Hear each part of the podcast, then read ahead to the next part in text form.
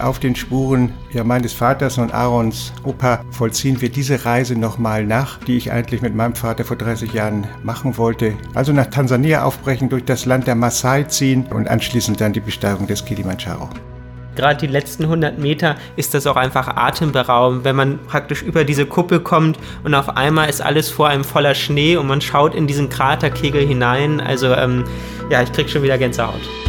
Grenzgänger und leidenschaftliche Weltenwanderer nehmen uns mit auf ihre Streifzüge und bieten Einblicke in ferne Orte und faszinierende Kulturen.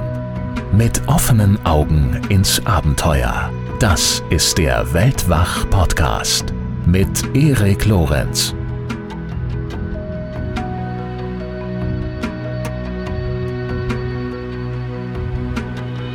Eine bewegende Reise nach Tansania bis an die Flanken des Kilimanjaro. In dieser Episode geht es um Selbstfindung und Freundschaft und es geht darum, wie sehr ein gemeinsames Abenteuer die Verbindung zwischen Vater und Sohn stärken kann. Meine Gesprächspartner sind Schriftsteller Achel Moser und sein Sohn, der Filmemacher und Fotograf Aaron Moser. Die beiden waren schon in Folge 105 und 108 bei uns zu Gast und äh, viel mehr möchte ich jetzt vorab auch gar nicht sagen, da ich die zwei und ihr aktuelles Projekt gleich zu Beginn unseres Gesprächs noch etwas genauer vorstelle. Dieses Gespräch haben wir dieses Mal via Instagram Livestream geführt und diejenigen von euch, die Weltwach auf Instagram folgen, wissen, dass wir dort so etwa alle ein bis zwei Wochen einen Livestream durchführen, meist, nicht immer, aber meist montags 20 Uhr, äh, mit Gästen wie zum Beispiel Christine Türmer, Lydia Möcklinghoff, Markus Maute und vielen mehr.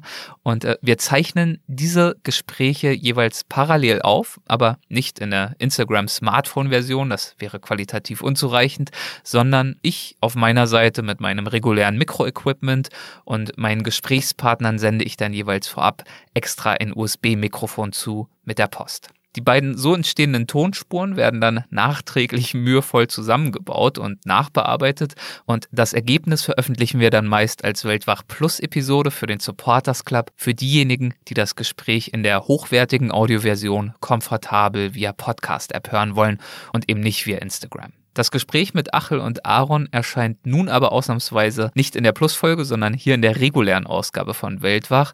Und äh, wir beziehen darin auch immer wieder mal Fragen und Kommentare von unseren Zuschauern ein. Und damit meinen wir dann also dementsprechend unsere Zuschauer im Instagram-Stream, die sich dort via Chat-Funktion an unserem Gespräch beteiligt haben. Das einfach nur als kurze Erläuterung, damit diejenigen unter euch, die Instagram nicht nutzen, sich nicht wundern, wovon wir da eigentlich sprechen. Und denjenigen unter euch, die Instagram nutzen, aber Weltwach noch nicht folgen, schlage ich bescheiden vor, das doch gerne zu tun, denn dann bekommt ihr ebenfalls unsere Streams und Stories etc. mit und könnt mit in die Diskussion einsteigen. Wenn wir schon beim Thema Social Media sind, äh, wir sind jetzt auch bei der App Clubhouse und äh, ich muss zugeben, ich scheue mich meist überall direkt mitzumachen, aller TikTok, Snapchat und so weiter. Ich habe da nie besonders Lust zu und habe das auch alles äh, vermieden und übersprungen. Aber Clubhouse als Voice-Only-Plattform finde ich tatsächlich ganz interessant, so dass ich mich da zumindest mal umschauen möchte. Und äh, solltet ihr das auch bereits tun, dann folgt mir dort doch gern. Ihr findet mich unter meinem Namen, Erik Lorenz, Erik mit K, oder wenn ihr Weltwach sucht, dann findet ihr das auch.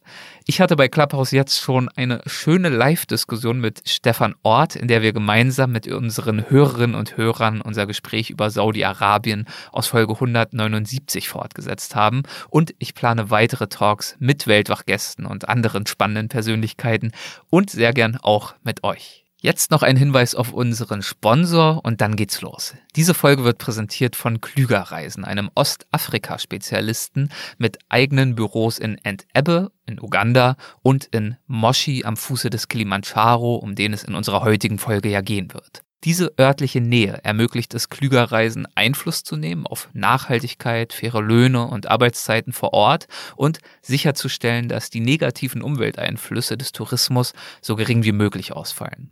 Klügerreisen verfügt über jahrelange Erfahrung vor Ort und bietet spannende und herausfordernde Erlebnisse, die den Facettenreichtum jedes Zieles zeigen und Zusammenhänge erfahrbar machen. Und zwar für Menschen, die aktiv und neugierig Länder bereisen wollen.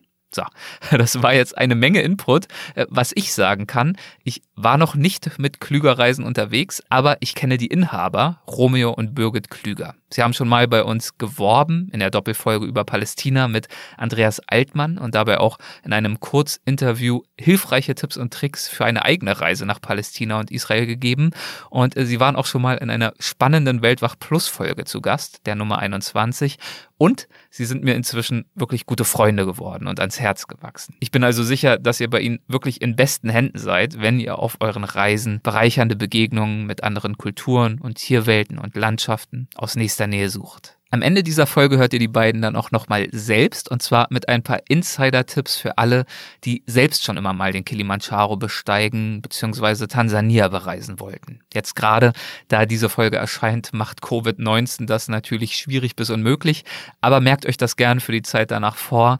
Infos findet ihr unter www.klüger-reisen.com. Und jetzt viel Spaß mit Aaron und Achel Moser. Kleinen Moment, die Verbindung wird hergestellt. Der spannende Moment. Aha, wunderbar. Hallo, ihr beiden. Hallo, Hallo. Tag. Moin, moin. Hallo, Erik. Sehr schön. Es funktioniert. Könnt ihr mich gut hören? Ja, Ja, sehr, perfekt. sehr gut. Ja, Alles wir okay. haben ein bisschen getüftelt, weil es jetzt doch schwieriger ist zu zweit, aber wir hören dich wunderbar. Es sieht zumindest sehr professionell aus. Schön beleuchtet, schön dekoriert und dann noch, noch jeder mit seinem Kopfhörer wunderbar. Ich freue mich wirklich sehr, euch wiederzusehen. Wir sind ja lose in Kontakt geblieben, seit wir, ich weiß gar nicht, vor über einem Jahr, glaube ich, schon äh, persönlich gesprochen haben. Und ich freue mich sehr, dass wir uns bei dieser Gelegenheit jetzt endlich mal wiedersehen. Wir uns auch. Super, dass wir hier ja, sein können. Selbstverständlich. Ähm, ich verliere vielleicht noch äh, einführend ein paar wenige Worte zu euch, für diejenigen, die die beiden bisherigen Folgen mit euch äh, vielleicht noch nicht gehört haben. Wenn da einige von euch dabei sein sollten, ich empfehle sie wirklich sehr. Nummer 105 und 108. Achel, du bist äh, ein wunderbarer Reiseschriftsteller, hast äh, viele, viele Bücher geschrieben über viele Jahre des Reisens. Du warst in, ich glaube, an die 30 Wüsten unterwegs, zu Fuß auf Kamelen. Du hast lange Zeit bei nomadisierenden Völkern gelebt, in Asien, in Afrika, hast Pilgerpfade erkundet, versunkene Städten erforscht und so weiter und so fort. Also warst sehr, sehr viel unterwegs und hast darüber eben, wie gesagt, ähm, viele schöne Bücher geschrieben, die ich auch sehr gerne gelesen habe, über 20 Stück. Zum Beispiel äh, Zu Fuß hält die Seele Schritt oder Von der Wüste und vom Meer. Oder auch nimm nur mit, was du tragen kannst. Also da sieht man schon, da schwingen auch immer ähm, sehr schöne Botschaften mit, mit denen ich mich äh, sehr gut identifizieren kann. Ja, und einige deiner schönsten Reisen, glaube ich, würdest du wahrscheinlich auch sagen, hast du ja nicht allein bestritten, sondern mit deinem Sohn Aaron, der ja neben dir sitzt. Zum Beispiel äh, seid ihr zusammen auf den Spuren Heinrich Heines unterwegs gewesen, von Deutschland über die Alpen zu Fuß äh, bis äh, nach Italien. Und auch darüber habt ihr ein Buch gemacht. Und über all das haben wir uns schon unterhalten. Deswegen äh, wollen wir das an dieser Stelle auch kurz fassen. Ja, und dann wart er nun, und damit kommen wir nun zum eigentlichen Thema, wart er nun äh, vor einiger Zeit in Afrika wieder unterwegs. Und zwar auf dem Weg zum Kilimanjaro. Und das ist sozusagen das Projekt, die Reise, über die wir heute sprechen möchten. Und es war ja für euch eine sehr persönliche Reise. Das ist, glaube ich, das, was sozusagen auch das Herz dieser Reise für euch ausmacht, der persönliche Bezug. Das habe ich zumindest sehr, sehr deutlich gespürt im Buch bei der Lektüre, aber auch bei dem Film, den ihr gemacht habt. Es gibt ja auch einen Vortrag zu dem äh, Thema, den habe ich noch nicht gesehen, zugegebenermaßen, aber der soll auch sehr, sehr schön sein. Und ich würde das Gespräch äh, tatsächlich gern mit einem Zitat beginnen, und zwar aus eurem Buch, aber nicht äh, streng genommen nicht von euch. Ich lese es erstmal vor.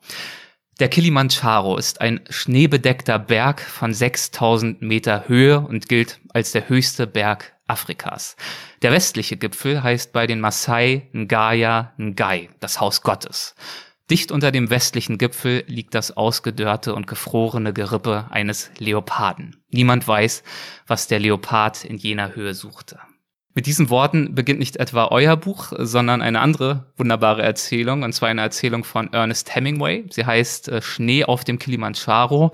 Und Achel, du schreibst in deinem Buch, äh, dass diese Erzählung für dich, als du sie damals vor vielen Jahren das allererste Mal gelesen hast, eine ganz besondere, fast schon eine magische Kraft entfaltet hat. Erinnerst du dich noch, was an dieser Erzählung für dich so, so kraftvoll war, so magisch war? Ja, es war magisch, kraftvoll und ist es heute auch noch. Also äh, ich bin nach wie vor immer berührt, wenn ich äh, dieses Büchlein bei mir zu Hause in die Hand nehme. Muss dazu sagen, ich habe sogar eine deutsche Erstausgabe äh, mhm. von, vom Schnee äh, am Kilimanjaro. Und ich bin ein großer Fan von Ernest Hemingway. Schon in jungen Jahren, als ich noch zur Schule ging, dann studierte, ähm, haben mich seine Bücher immer so im wahrsten Sinne des Wortes begleitet. Und als ich dann erstmals so mit 17 Jahren unterwegs war in Afrika und dann die grünen Hügel Afrikas äh, las von Hemingway und dann auch äh, Schnee auf dem Kilimanjaro, dann hat, äh, muss ich sagen, hat er genau das getroffen, was ich auch so äh, ja erspurt habe, erlebt habe, gesehen habe in Afrika. Und äh, das ist schon Magie. Und davon war er ja auch sehr, sehr angetan, gefesselt, konnte das in wunderbare Worte fassen. Und äh, insofern bei der neuen Reise jetzt äh, mit meinem Sohn Aaron zusammen auf den Spuren meines Vaters äh, nach Tansania, insofern spielte da auch Hemingway natürlich eine gewisse Rolle und das hat man so im inneren Rucksack dabei und nimmt es mit auf so eine Reise. Erinnerst du dich, äh, Achel, als du den Kilimanjaro das allererste Mal gesehen hast, bildlich? Das war wahrscheinlich eine Fotografie, würde ich mal vermuten, oder ein Film. Natürlich. Äh, es gibt ja auch einen wunderbaren Kinofilm äh, zum Schnee auf dem Kilimanjaro von, von Hemingway. Äh, der ist ja verfilmt worden in Hollywood, äh, ich glaube Ende der 40er Jahre, äh, in der Hauptrolle Gregory Peck. Äh, diese Bilder mhm. habe ich nie vergessen. Und äh, ansonsten natürlich viele Bildbände, wo dann äh, ja wunderschöne Fotos gemacht wurden vom Kilimanjaro. Und ich selbst habe ihn natürlich dann auch einige Male vorher immer wieder gesehen aus dem Flugzeug äh, von der kenianischen Seite aus. Aber ich wollte ihn nie besteigen, weil ich ja lange Zeit früher als äh, junger Mensch, als Student der Afrikanistik in Kenia bei den Maasai und Turkana lebte und für die ist das ja ein heiliger Berg. Und das habe ich respektiert und deswegen kam es für mich niemals in Frage, äh, auf diesen Berg hinaufzusteigen. Und warum du dann äh, diesen Gedanken, diese Entscheidung dann viele Jahre später doch nochmal überdacht hast, dazu kommen wir natürlich nachher noch. Aber erstmal ist, glaube ich, was anderes entscheidend, nämlich in der Tat dein Vater. Du hast ja gerade schon angesprochen, ihr wart dort auf den Spuren deines Vaters unterwegs. Für diese Reise war dein Vater Harry ähm, sehr, sehr mehr ausschlaggebend und bedeutend. Vielleicht magst du mal ein paar Worte dazu sagen, wie du aufgewachsen bist und wann und wie dein Vater in dein Leben trat.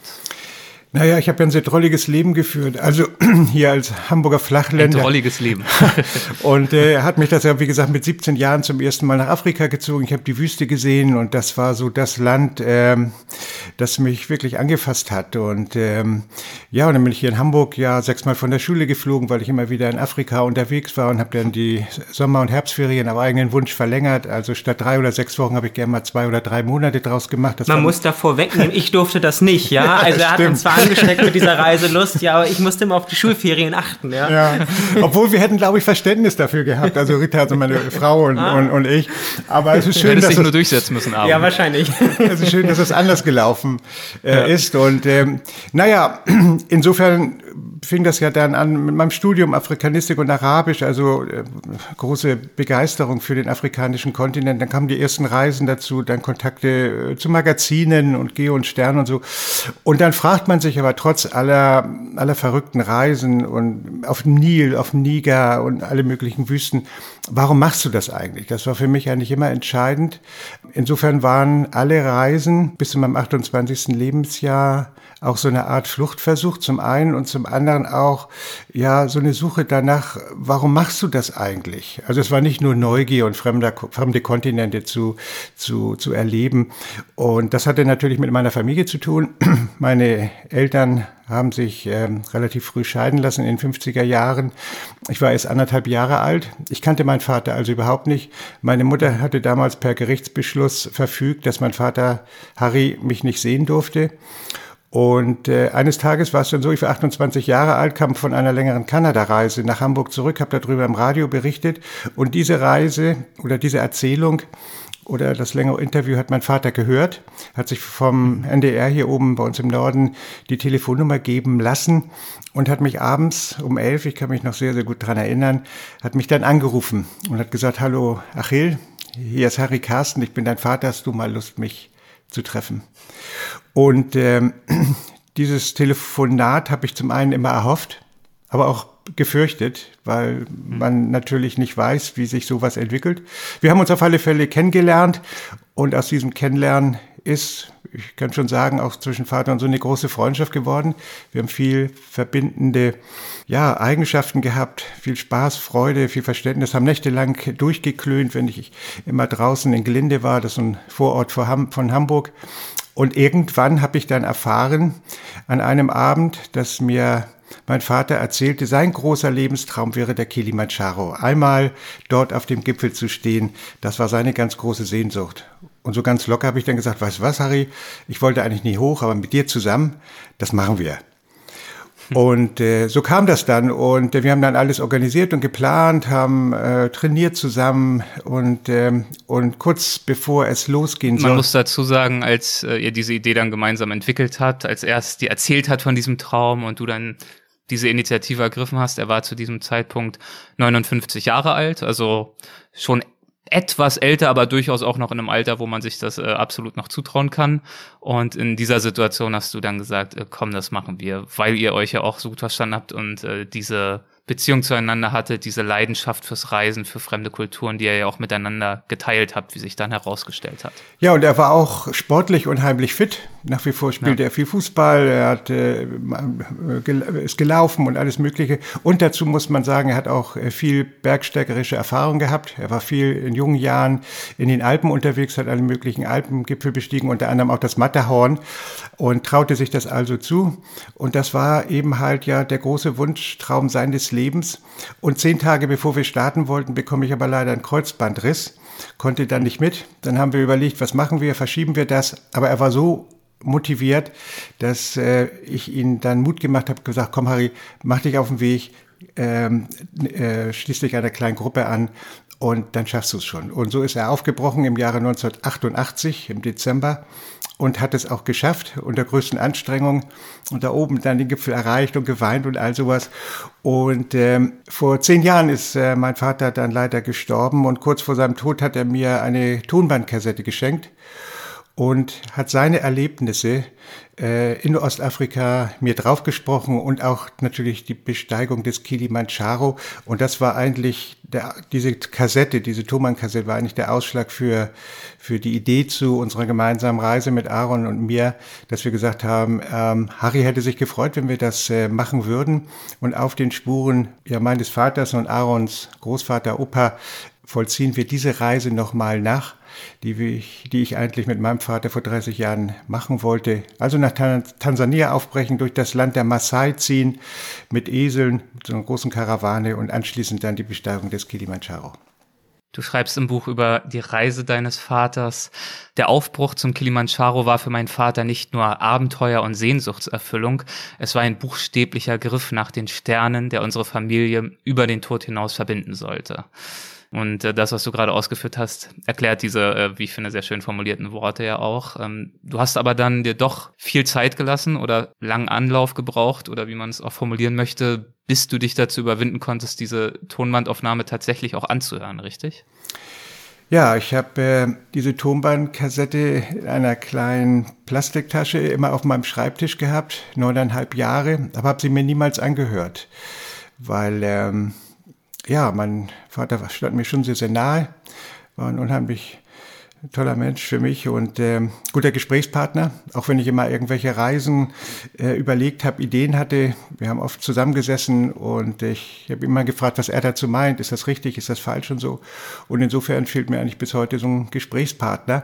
Und äh, wir wollten dann, Aaron und ich, dann gemeinsam aufbrechen, um eigentlich nochmal so eine Erinnerungsreise durchzuführen um äh, ja auf den Spuren meines Vaters unterwegs zu sein, um ihn eigentlich noch mal nahe zu kommen. Und ich muss sagen, so im Nachhinein war das das Wichtigste und Beste, was ich hätte machen können in meinem Leben, weil äh, ich war ihm niemals so nahe gekommen als auf diesem Weg äh, am Kilimanjaro, weil ich all seine Gefühle, seine Ängste, äh, seine Erschöpfung auch nachspüren konnte. Und das war ein sehr großer verbindender Augenblick, den man auch nach wie vor im Leben jetzt weiterträgt. Aaron, erinnerst du dich daran, als dein Vater dir äh, zum einen von dieser besonderen Beziehung zum Kilimanjaro erzählt hat? Das ist ja wahrscheinlich schon etwas länger her gewesen. Und dann zum anderen, also ich vermute mal, ihr habt euch die Tonbandaufnahme dann ja sicherlich auch zusammen angehört. Wie es für dich war, ähm, diese Aufnahme von Großvater Harry zusammen zu hören mit deinem Vater gemeinsam? Ja, ich muss gestehen, dass ich diese Leidenschaft von Harry, also meinem Opa, zum Kilimanjaro eigentlich gar nicht so kannte. Was ich auch, mhm. ähm, man fragt sich dann natürlich so, woher kommt das? Also kannte ich den nicht richtig oder hätte ich irgendwie mehr Fragen stellen sollen? Ähm, vieles macht dann auch im Nachhinein viel mehr Sinn, weil ich mich dann als kleiner Junge gut daran erinnern konnte, dass im Wohnzimmer bei Harry so ein riesiges Gemälde vom Kilimanjaro hing. Ich konnte das damals aber als kleiner Junge gar nicht zuordnen. Das war halt irgendein Berg und so haben sich auch für mich im Nachhinein viele Puzzleteile so zusammengesetzt und ähm, ich wusste auch lange Zeit gar nichts von der Kassette und ähm, wir haben hier das Glück in Hamburg einen kleinen Garten zu haben und ab und zu machen Papa und ich dann mal ein Lagerfeuer zusammen und wie gesagt, das ist jetzt noch gar nicht so lange her. Ähm, also fast ja dann acht Jahre nach Harrys Tod hatte Papa dann so einen kleinen Walkman dabei und äh, machte diese Kassette an. Und ich war ganz irritiert, weil ich dachte, hä, die Stimme kennst du doch. Und ähm, die geht so circa 25 Minuten, eine halbe Stunde. Und wir haben dann erstmal ganz ja ruhig gelauscht. Und das Erste, was ich eigentlich gesagt habe, war dann auch so, Mensch, äh, Papa, du, da müssen wir hin. Das möchte ich auch erleben und sehen. Und äh, das wusste ich ja gar nicht. Und dann haben wir lange noch gesprochen in der Nacht und eigentlich ist dann in der Nacht auch so die Idee entstanden, dass wir gesagt haben, nee, komm, das machen wir und das, ja, das muss man irgendwie nachempfinden und da wollen wir uns auf eine Spurensuche im wahrsten Sinne des Wortes begeben. Wie viel wusstest du äh, zu diesem Zeitpunkt vom Kilimanjaro? Was hast du dir sozusagen für dich selbst von dieser Reise erhofft? Ganz, ganz wenig, muss ich ehrlich gestehen. Also du hattest vorhin gefragt, äh, wo, wo Papa das erste Mal den Kilimanjaro gesehen hat und der Kilimanjaro mhm. war oder ist eigentlich für mich immer noch so ein ähm, ja, Symbol für Afrika und eigentlich fast ja mehr Legende als Realität. Also ähm, ich habe den Kilimanjaro, glaube ich, zumindest das erste Mal bei König der Löwen gesehen. Also jeder, der diesen tollen Film sich nochmal anschaut, wird sehen, in der Anfangssequenz ist ganz groß der Kilimanjaro, dieses typische Bild zu sehen und die Giraffen und Elefanten ziehen da dran vorbei. Und so war der Berg eigentlich für mich vorher auch. Also natürlich wusste man, dass der real ist, ähm, aber es war immer eher Geschichtszustand als wirklich reale Idee, da hinzufahren oder geschweige denn da hochzugehen. Und dann haben wir uns aber natürlich im Zuge dessen ganz, ganz intensiv damit auseinandergesetzt, was ja auch unglaublich wichtig ist, weil das auch ein sehr gefährlicher Berg ist und haben natürlich auch abgewegt, ob das eine gute Idee ist, haben uns dann aber lange vorbereitet und ähm, ja, die Erlebnisse, die man dann aber auch vor Ort hat, äh, kann man natürlich mit der, mit der, ja, mit den Informationen vorher schwer, schwierig gleichsetzen. das ist schon sehr einmalig. Und was ihr dort erlebt habt in Afrika, das zeigt ja unter anderem auch in besagtem äh, Film, der auch im Kino lief. Und Oskar schreibt ja auch gerade schon in den Kommentaren, toller Film, bereits in Hamburg gesehen hochempathisch und hochsympathisch und muss beziehungsweise sollte unbedingt auf Arte oder Dreisat gezeigt werden. Das ist doch schon mal schön. Oscar hat schon mal gefallen. Mir auch. Das freut uns. Wunderbar. Ja, man sieht natürlich äh, viel, viel mehr noch im Film. Äh, über den Kilimanjaro hinaus habt ihr euch dort noch an verschiedensten Orten aufgehalten, viele interessante Menschen kennengelernt, wunderschöne Landschaftsaufnahmen, all das ist da drin. Wir sprechen vielleicht mal noch eins, zwei beispielhafte Stationen an, äh, die vor dem Kilimanjaro lagen, um ein bisschen noch die Spannung hier zu halten. Zum Beispiel also ihr habt ja ganz viel gemacht. Zum Beispiel ihr seid zum äh, Krater des, und jetzt wird schwierig, Ngoro, Goro, Ngoro, äh, Goro, Vulkans. Ngoro, Goro Krater. Okay. Der. ihr habt euch dorthin begeben, aber auch zum Mbakai Krater. Ja, ich Mbakai, war, ja. ja, okay. Ah, okay lassen wir es mal gelten. Also ihr wart in vielen Vulkanlandschaften unterwegs und letzteres ja zumindest auch äh, gemeinsam mit zwei Guides, und zwar zwei Maasai, nämlich äh, Sami und Alex. Und ich glaube, durch sie habt ihr auch äh, einen ganz schönen Einblick erhalten in das heutige, das äh, wahre Leben der Maasai jenseits der äh, Klischees, die wir vielleicht aus Literatur und Film so kennen. Was habt ihr mit ihrer Hilfe erfahren über diese Balance, um es mal kitschig zu formulieren, zwischen Tradition und Moderne, die die Maasai heute finden wollen und auch finden müssen? Na, wir hatten das Glück durch die, unsere beiden äh, Guides, also Sammy und Alex, zwei wunderbare Menschen, die sehr selten sowas machen. Also die arbeiten nicht kontinuierlich für, für den Tourismus. Aber das, was wir vorhatten, das äh, fanden sie ganz spannend. Das heißt, wir wollten mit Eseln, mit einer Eselkarawane durch das Land der Maasai ziehen. Das sagen, auch wenn es Tansania ist, aber wenn man mit ihnen spricht, sagen sie eben halt, es ist das Land der Maasai und das ist der Norden von Tansania. Und wenn man auf die Karte guckt, äh, sieht dann, dass im Norden Tansanias werden die Straßen und Pisten einfach weniger. Und wir waren in einer Region dann unterwegs, ich sag mal über den Daumen 500, 600 Kilometer zu Fuß, wo auch wirklich keine Fahrzeuge zum größten Teil fahren können. Es ist ein sehr bergiges Land. Da sind nur so Eselpfade, aber traumhaft schön. Ich verrate jetzt auch nicht, wo das genau ist, weil ich möchte, dass wir da weiter unberührt leben und ich vielleicht da auch manchmal wieder hingehen kann. Alles wunderschön. Ihr müsst euch vorstellen, man sitzt da in diesen Bergen, der Wind geht, die Berge sind voller Farbe, grün, gelb, braun, monochrome, wunderschöne Farben, der Himmel darüber, die Wolken ziehen. Und dann sitzt du da, machst eine Pause und ja, ich scheue mich nicht zu sagen, da kommen ein hin und wieder auch die Tränen. Einfach vor Glück. Das ist so, man möchte nirgendwo anders sein. Und heute in, in dieser etwas doch schwierigeren Lebensphase, in der wir uns alle befinden, hm, mache ich natürlich auch zu Hause manchmal den Computer und gucke mir Bilder an und dann gucke ich mir oft Bilder dieser Landschaft an, durch die wir da durchgezogen äh, sind. Aaron hat natürlich unglaublich Strecke gemacht, immer nach vorne, nach hinten, er hat gefilmt, fotografiert und so. Er hat noch viel mehr gesehen wahrscheinlich als ich. Aber es war einfach toll. Aber durch diese beiden Maasai Guides, Sammy und Alex, hatten wir natürlich einen Zugang zu unterschiedlichsten Dörfern. Natürlich sind wir Touristen auch und Besucher. Aber durch die beiden, weil sie letztendlich ja in ihrer Heimat unterwegs waren, wir haben natürlich auch immer gefragt, ob wir dann auch willkommen wären und so, die Dorfältesten und so. Aber das waren wir fast überall. Und so bekamen wir natürlich einen wunderbaren Einblick in diese Welt, wie du schon eben gesagt hast, zwischen Tradition und Moderne. Und es gibt besonders hoch oben im Norden so ein großer Gebirgszug, der heißt Goal Hills, also die Goalberge, wo morgens dann unglaublich viele Tiere, also Esel, Kamele, Ziegen in diese Schluchten getrieben werden zu Wasserlöchern.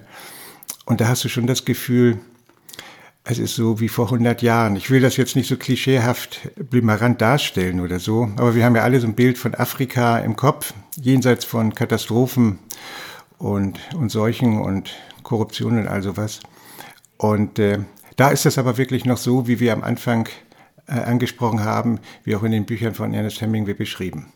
Oder was meinst du?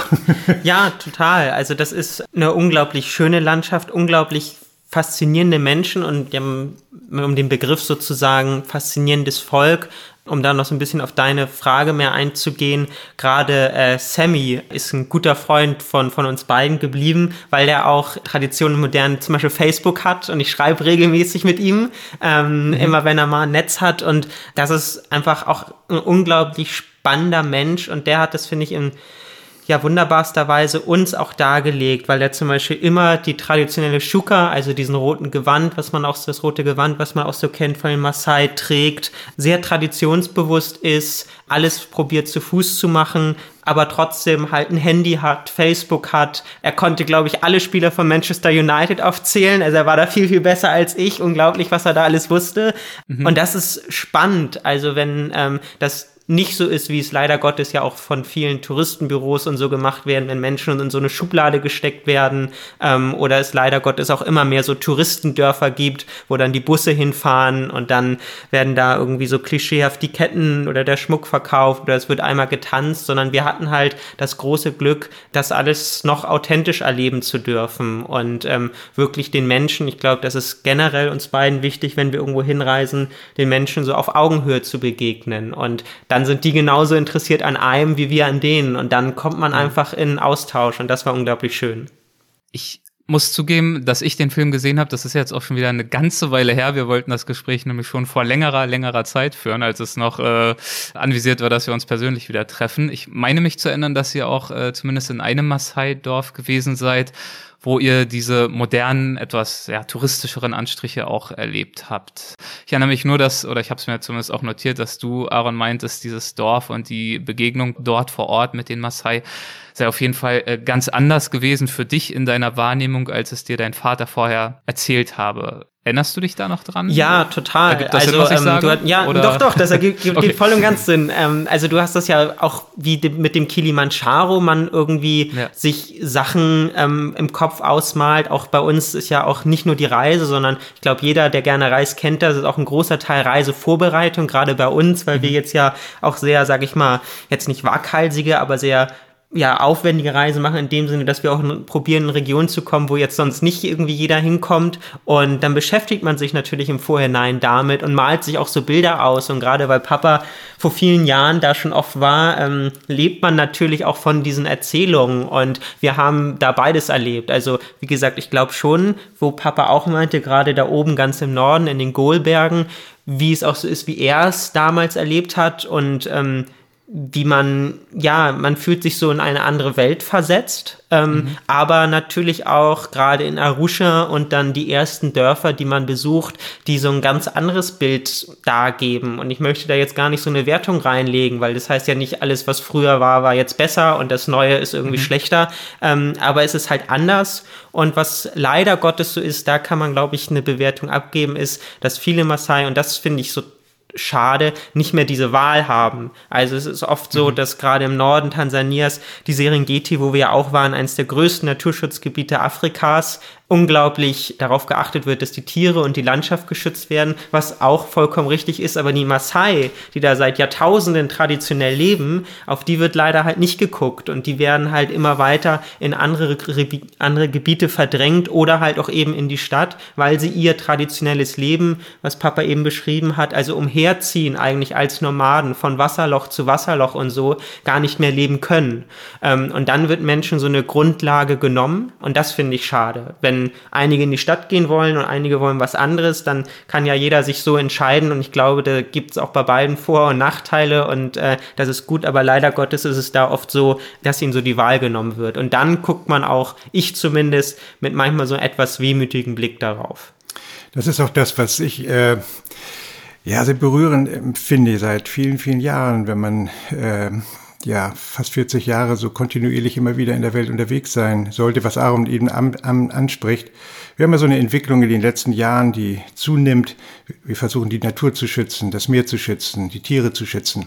Ich frage mich immer mehr, wenn man bei vielen Menschen und Völkern gelebt hat, wie wir jetzt über die Maasai sprechen, im Norden Kenias, die Turkaner, die Beduinen, die Tuareg, wer schützt eigentlich diese Menschen? Das heißt, Kultur zu erhalten wir befinden uns im Moment, finde ich, ich will jetzt gar nicht zu politisch werden oder so, aber ähm, in so eine in, so einer Gleichmacherei. Mhm. Und ist es nicht das, was uns am Reisen so wahnsinnig fasziniert? Immer schon. Und nach wie vor. Diese Vielfältigkeit. Dieser Planet ist wunderbar vielfältig. In Sprache, äh, in, in, in Kleidung, in Essen und Trinken und, äh, und auch in Lebensformen. Und äh, was du auch eben halt angesprochen hast, also mit den Maasai, dass wir auch in Dörfer waren, wo natürlich schon touristische Begegnung vorhanden war. Aber je weiter du nach Norden in, in Tansania dann äh, voranschreitest, dort sind auch noch tatsächlich Nomaden, die also in ganz einfachsten Hütten leben. Aber verdammt nochmal, die sind unglaublich glücklich. Wir haben Menschen getroffen, die waren noch niemals in irgendeinem Dorf oder in irgendeiner Stadt und die lachen und strahlen. Und da frage ich mich manchmal, ob es nicht auch Sinn hat, dass solche Menschen und solche Völker dann auch in irgendeiner Weise auch erhalten bleiben, wenn sie sich wohlfühlen und einigermaßen zurechtkommen. Man kann sie medizinisch dann auch unterstützen und, und, und. Aber alles platt zu machen, äh, ja, da wehre ich mich einfach gegen und äh, deswegen muss man manche Regionen eigentlich, wie ich vorhin schon sagte, für sich behalten. Ja. Ja, hier schreibt auch äh, Chief äh, Womaha gerade so, Touristendörfer findet er komisch oder schwierig zu beurteilen. Klar ist es für die Leute vor Ort eine Einnahmequelle, aber ja. das Ganze könnte man ja auch anders regeln gegebenenfalls. Er ist jedenfalls kein Freund äh, solcher künstlicher Geschichte. Ist absolut nachvollziehbar. Ich habe auch schon diverse Gesprächspartner gehabt, die sagen, klar, es ist absolut künstlich, es ist eine, es ist eine Touristenshow, es ist keine gelebte Kultur in diesen Touristendörfern und trotzdem ist es oftmals ja noch ein Weg, die Kultur am Leben zu halten. Das hat dann eher so wie so eine Ebene wie eine Dokumentation, wie ähm, Museum, wie ein Ausstellungsstück, was quasi vielleicht eine Nachbildung sogar ist. Also was Künstliches, was aber zumindest dafür sorgt, dass die Leute eine gewisse Beziehung behalten äh, zu ihrer eigenen Geschichte. Ich glaube ja aber auch, dass das also auch legitim ist. Also wir haben auch Leute gesprochen, auch in Arusha, da gibt es so einen vermeintlichen Maasai-Markt, die gesagt haben, sie sind freiwillig in die Stadt und sie finden das super, ähm, sei es andere Klamotten zu tragen oder Handy, Fernsehen oder so. Das soll ja auch jedem freigestellt sein und das mhm. ist ja auch gut. Was ich nur oder glaube wir beide schwierig finden, ist, wenn den Menschen halt keine Wahl mehr gelassen wird. Ne? Also ja In Tansania beobachtet man das halt, in Brasilien gerade, was auch den Regenwald angeht. Die Menschen, die dort leben, wenn der Wald abgeholzt wird und alles platt gemacht wird, dann haben die halt einfach nicht mehr die Grundlage. Und ähm, das ist halt schwierig. Wenn jemand freiwillig sagt, ich ähm, mache halt meinen traditionellen Schmuck und möchte ihn verkaufen und das ist meine Lebensgrundlage und dadurch erhalte ich eventuell auch, das hast du vollkommen recht, äh, auf, eine, auf einem gewissen Weg diese traditionelle Schmuckherstellung oder was auch immer, ist, ist das ja gut. Aber ich glaube immer, der freie Wille muss halt auch da sein. Ne? Mir fällt dazu ein, ich bin als junger Mensch aufgebrochen, vor allem unter einem Aspekt, ich habe vor allen Dingen in Afrika und auch in Asien nach anderen Lebensformen gesucht. Gut, ich bin hier Hamburger Großstädter und das hat mir damals nicht so gefallen. Und, äh, und das meine ich, ist ganz toll wichtig, dass andere Lebensformen erhalten bleiben. So wie wir uns auch heute, bleiben wir mal bei Deutschland, auch ja überlegen in der augenblicklichen Zeit, ist es eigentlich so, wie wir weiterleben wollen, mit dem kontinuierlichen Wachstum, mit der Gewinnmaximierung und den Zielsetzungen und so. Und das darf man bei solcher Thematik, glaube ich, auch nicht außer Acht lassen. Lebensgrundlage entziehen ist das große Problem weltweit, schreibt hier auch QBC's The World. Mhm. Ähm, ich glaube, dem fließen wir uns an. Ja. Gut, dann äh, kommen wir mal, damit uns nicht hinten raus die Zeit ausgeht, auf den Kilimanjaro zurück. Ähm, ich weiß nicht mehr von wem, aber zwischendurch habe ich die Frage gesehen, die ich gerne mit aufgreifen würde. Wie habt ihr euch denn vorbereitet? Also der Aufstieg ist ja, und ihr werdet ja gleich noch äh, vom eigentlichen Aufstieg erzählen, der ist ja doch sehr anstrengend. Seid ihr Seid ihr in irgendein Trainingscamp gegangen? Seid ihr jeden Tag drei Stunden gerannt oder seid ihr einfach aufgebrochen nach dem Motto, mal gucken, wie weit wir kommen? Nein, also ähm, ganz wichtig, es ist da sehr schwierig, sich darauf vorzubereiten ähm, und jeden, ja, die Idee hat, da auch mal hin aufzubrechen, da kommen wir später noch zu, würde ich immer abraten. Ich glaube, da ist auch ein ganz großes touristisches Problem an dem Berg, dass viele diesen Berg unterschätzen und genau das halt machen, einfach mal aufbrechen und dadurch passiert leider auch sehr viel Schlimmes an diesem Berg. Ähm, und natürlich haben auch wir uns vorbereitet. Ich glaube, dass wir tendenziell durch viele Reisen, die wir so gemacht haben, glaube ich, einen ganz guten Grundfitnessstand haben. Das ist immer schon mal, schon mal nicht schlecht. Und sonst ist natürlich gerade, äh, ja die Möglichkeit ähm, in der Höhe da so schwierig. Also die, der reduzierte Sauerstoff, ähm, das heißt, äh, da mit der Lunge klarzukommen. Ich zum Beispiel habe ein sehr extremes Lauftraining gemacht, aber gar nicht so auf Ausdauer, sondern wirklich einfach so, um die Bläschen da zu erhöhen, also immer so Sprints und so. Papa ist hier in Hamburg auch mal ähm, bei einer Freundin Ärztin in so eine Höhenkammer reingegangen, einfach wenn man das wirklich trainieren will, muss man das sehr, sehr regelmäßig und oft machen. Da hatten wir jetzt nicht die Möglichkeit, aber auch ganz viel, glaube ich, spielt bei diesem Berg auch so der Kopf eine Rolle. Ähm, und wenn man das Gefühl hat, äh, man ist gut vorbereitet, ähm, dann macht das auch ganz, ganz viel mit einem. Denn wir haben auch Leute gesehen, die weitaus besser trainiert waren als wir und ganz andere Berge gemacht haben und die uns gut in Eiltempo überholt haben und dann aber auf einer Barre ähm, an uns vorbei wieder runtergetragen wurden. Also da muss man echt vorsichtig sein. Aber man kann vielleicht eins zum Kilimanjaro sagen, aufgrund der Höhe, fast 6000 Meter, das wäre jetzt nicht so Bergsteiger-Ambitionen kontinuierlich hat, äh, alles was jenseits von drei, vier und 5.000 Meter ist, sollte man zumindest mal zum Arzt gehen, seinen Kreislauf und diese Herzgeschichten äh, untersuchen lassen, dass man da so eine Art Fitnesszeugnis kriegt und sagt, Mensch, äh, Unvorhergesehenes kann immer passieren, aber dann ist man auf der sicheren Seite. Astrid möchte wissen, ob auf dem Killy wie in Hemingways Erzählungen beschrieben denn noch Schnee liege. Ja, also im Moment äh, schon. Wir waren ähm, im August und September da oben. Ähm, da lag nicht ganz so viel Schnee, aber es gibt ja auch wirklich oben auf dem Kilimanjaro, also eigentlich diese permanente Schneedecke, die man so kennt. Dieses klassische Bild ist ja auch wirklich ein Gletscher, der da oben ist. Und der ist leider Gottes sehr, sehr zurückgegangen. Also das ist auch etwas, was uns im Nachhinein bei vielen Veranstaltungen, die wir haben, dieser touristische Aspekt und äh, die Veränderung der Natur da ein ganz wichtiger Punkt für uns ist, weil dieses Bild, dieses Symbol Afrikas, nämlich die schneebedeckte Haube äh, mitten in Afrika, voraussichtlich in 15 oder 20 Jahren halt verschwunden sein wird. Und jetzt kann man sagen, gut, das ist halt ja nur ein bisschen Schnee an irgendeinem Punkt, aber ich finde, dass das schon sehr sinnbildlich ist. Wie gesagt, äh, ich kenne es noch als Kind aus König der Löwen, bin jetzt selber Vater und man will vielleicht dem Kind irgendwie Bildbände und so weiter zeigen. Und man hat überall Bilder, ähm, die es demnächst wahrscheinlich nicht mehr geben wird. Und äh, das stimmt schon nachdenklich. Also gerade in den letzten äh, Jahrzehnten hat das immens abgenommen. Das hat abgenommen, was zugenommen hat, das habt ihr auch schon angedeutet, ist äh, die touristische Dichte am Kilimanjaro. Ähm, und dementsprechend war ja auch eure Ankunft am Berg und so die ersten Stunden und Tage doch deutlich weniger magisch, als es äh, bei Hemingway so rübergekommen ist, viele Jahre zuvor, oder Achel? Ja, das stimmt. Also ähm, selbst als mein Vater 1988 äh, äh, am Kilimanjaro war, war es noch ganz anders. Inzwischen heute gibt es acht verschiedene Routen zum Gipfel hinauf. Zwei, drei Routen, die häufiger von Touristen genutzt werden. Und die anderen Routen sind eben halt so gestaltet, dass es da schon relativ einsam ist. So eine Route haben wir dann natürlich auch genommen.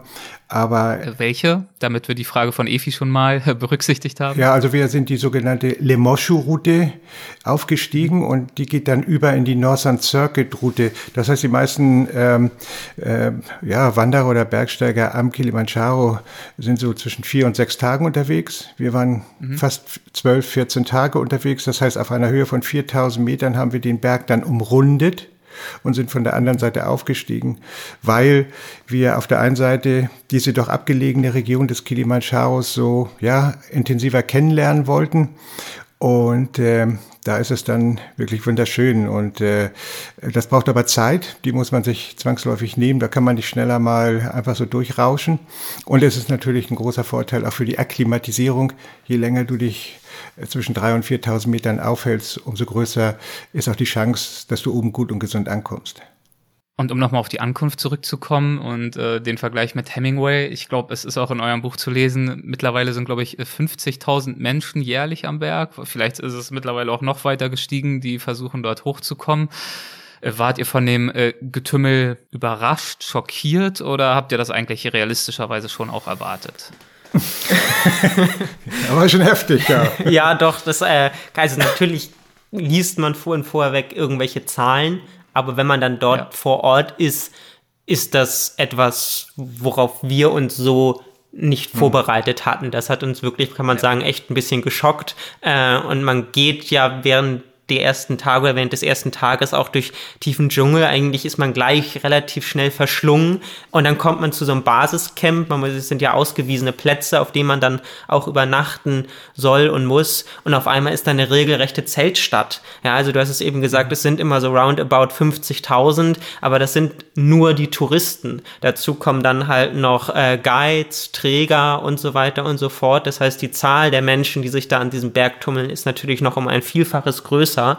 Und ähm, ja, ich glaube auch, dass das leider Gottes ein großes Problem für diesen Berg ist. Oder anders ausgedrückt, vielleicht ist die Zahl gar nicht dieses Problem, aber was uns beide sehr gewundert hat, und ich glaube, das hat uns noch mehr erschreckt, dass viele Menschen, obwohl sie da unterwegs sind und man eigentlich davon ausgehen sollte, dass die ja einen Sinn für die Natur und diesen Berg haben, sehr unpfleglich mit diesem Berg und der Natur umgehen. Das heißt, man findet überall irgendwie Plastikflaschen, die ins Grüne geworfen sind, ähm, andere Müllreste werden zurückgelassen lassen. Man findet da teilweise regelrechte Müllberge.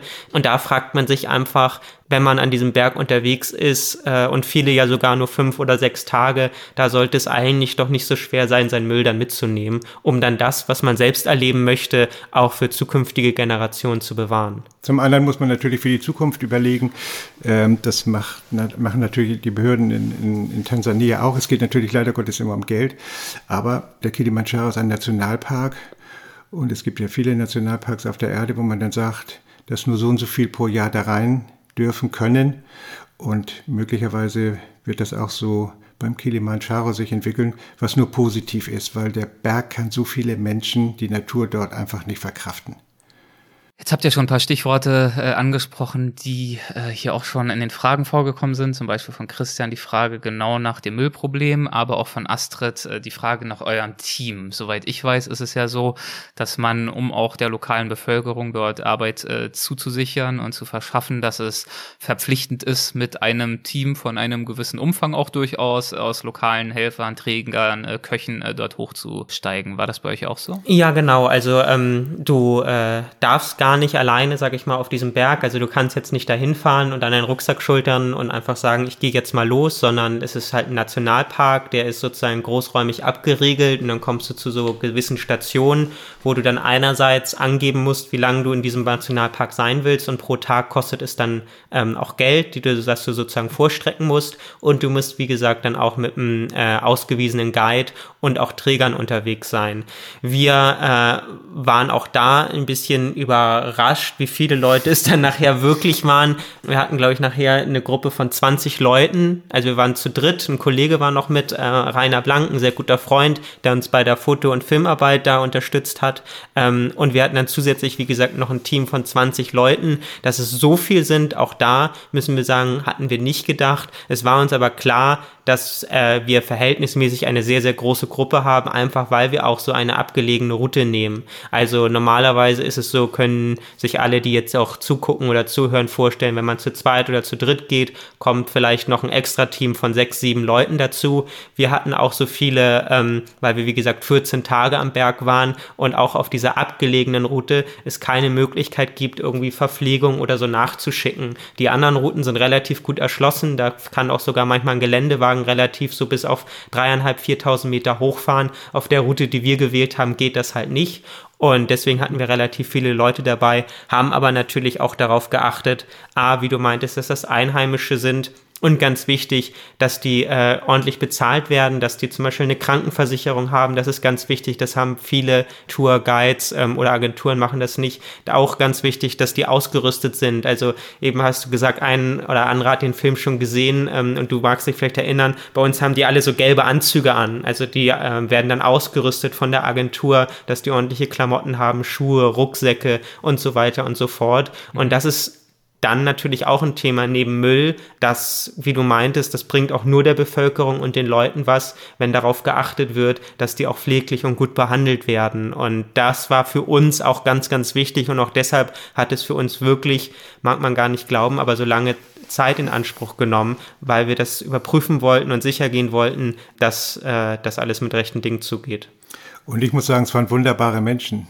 Das kann sich jeder vorstellen, wenn du 14 Tagen, 14 Tage mit 20 Leuten unterwegs bist, plus uns drei, da lernt man sich zwangsläufig schon in so Ausnahmesituationen kennen und wir haben diesen Menschen, besonders unseren beiden Bergguides, äh, äh, Charles und Steve, unglaublich viel zu verdanken. Äh, an Motivation, an Freude, an Spaß, an Schulterklopfen. Ähm, wer weiß, ob wir das ohne sie alles so, so gewuppt hätten. Wie habt ihr es denn gewuppt? Erzählt mal ein bisschen vom Aufstieg. Ihr habt ja schon die Route skizziert. Wie haben sich die Bedingungen, wie hat sich die Landschaft verändert im Laufe des Aufstiegs? Woran erinnert ihr euch besonders gern zurück? Ja, am Anfang, wie Aaron ja eben sagte, geht's durch den Urwald und äh, dann äh, kommt so eine Heidekrautzone und nach der Heidekrautzone wird es dann immer karger, viel Stein, fast wüstenähnlich. Die Pflanzen bleiben zurück und dann geht es auch dementsprechend höher und ab 4000 Meter äh, dünnt die Natur, also alles was grün, grünt und blüht, dann wirklich aus. Und ja, oben ist dann nur noch Fels, Schnee und Eis. Also insofern sehr abwechslungsreich. Und äh, was wir vorhin schon sagten, das Klima, die Luft wird, je höher du kommst, natürlich immer dünner, völlig klar. Deswegen Akklimatisierung, man muss sich viel Zeit nehmen, schön langsam gehen. Ein so ein Wort, was unsere Guides immer sagten, slowly, slowly, langsam, langsam. Also du hast es ja schon vorhin schon erwähnt, einige wollen relativ rasch darauf. Es ist verkehrt, so viele müssen umkehren. Jeder zweite erreicht ja überhaupt auch nur den Gipfel am Kilimanjaro. Ja. Das ist ein Durchschnittswert. Und äh, insofern hatten wir nachher weiter oben ein bisschen Pech. So auf 4000 Meter in einem Camp äh, bin ich leider nachts noch mal raus aus dem Zelt. Bin dann gegen, äh, mit dem linken Bein gegen so einen Felsen gestoßen und bin umgeknickt. Und das war eigentlich schon so eine Situation, die dann auch die weitere Reise beeinträchtigt hat, weil die Nacht war ja ganz gruselig für mich. Das, der Knöchel schwoll dann an und ich wusste eigentlich gar nicht, ob ich das dann überhaupt schaffen würde, da hochzukommen. Wie hast du da noch die Kraft gefunden, trotzdem weiterzugehen? Also im Film sieht man ja auch, das war schon ein äh, Moment, ein Tiefpunkt und einfach äh, sehr niederschlagend oder sehr niederschmetternd. Hab einen tollen Sohn. naja, also ja, man glaubt ja nicht, wenn Menschen in solchen Situationen sind. Äh, also wir beide ja haben ja nun schon einiges zusammen gemacht in den letzten 10, 12 Jahren. Und äh, ich glaube, was uns auch auszeichnet, wenn ich das so sagen darf, du sagst das ja manchmal auch, das ist, wir können auch gut miteinander auskommen, oben, ohne ständig zu quasseln, zu sprechen, zu schnacken, sich auszutauschen, nach dem Motto, oh, guck mal den Berg, ja. Wir können schweigend genießen, aber wir können uns, glaube ich, auch schweigend sehr gut verstehen. Aaron weiß, was in mir los ist wenn mir sowas passiert, was da im Kopf äh, sich bewegt.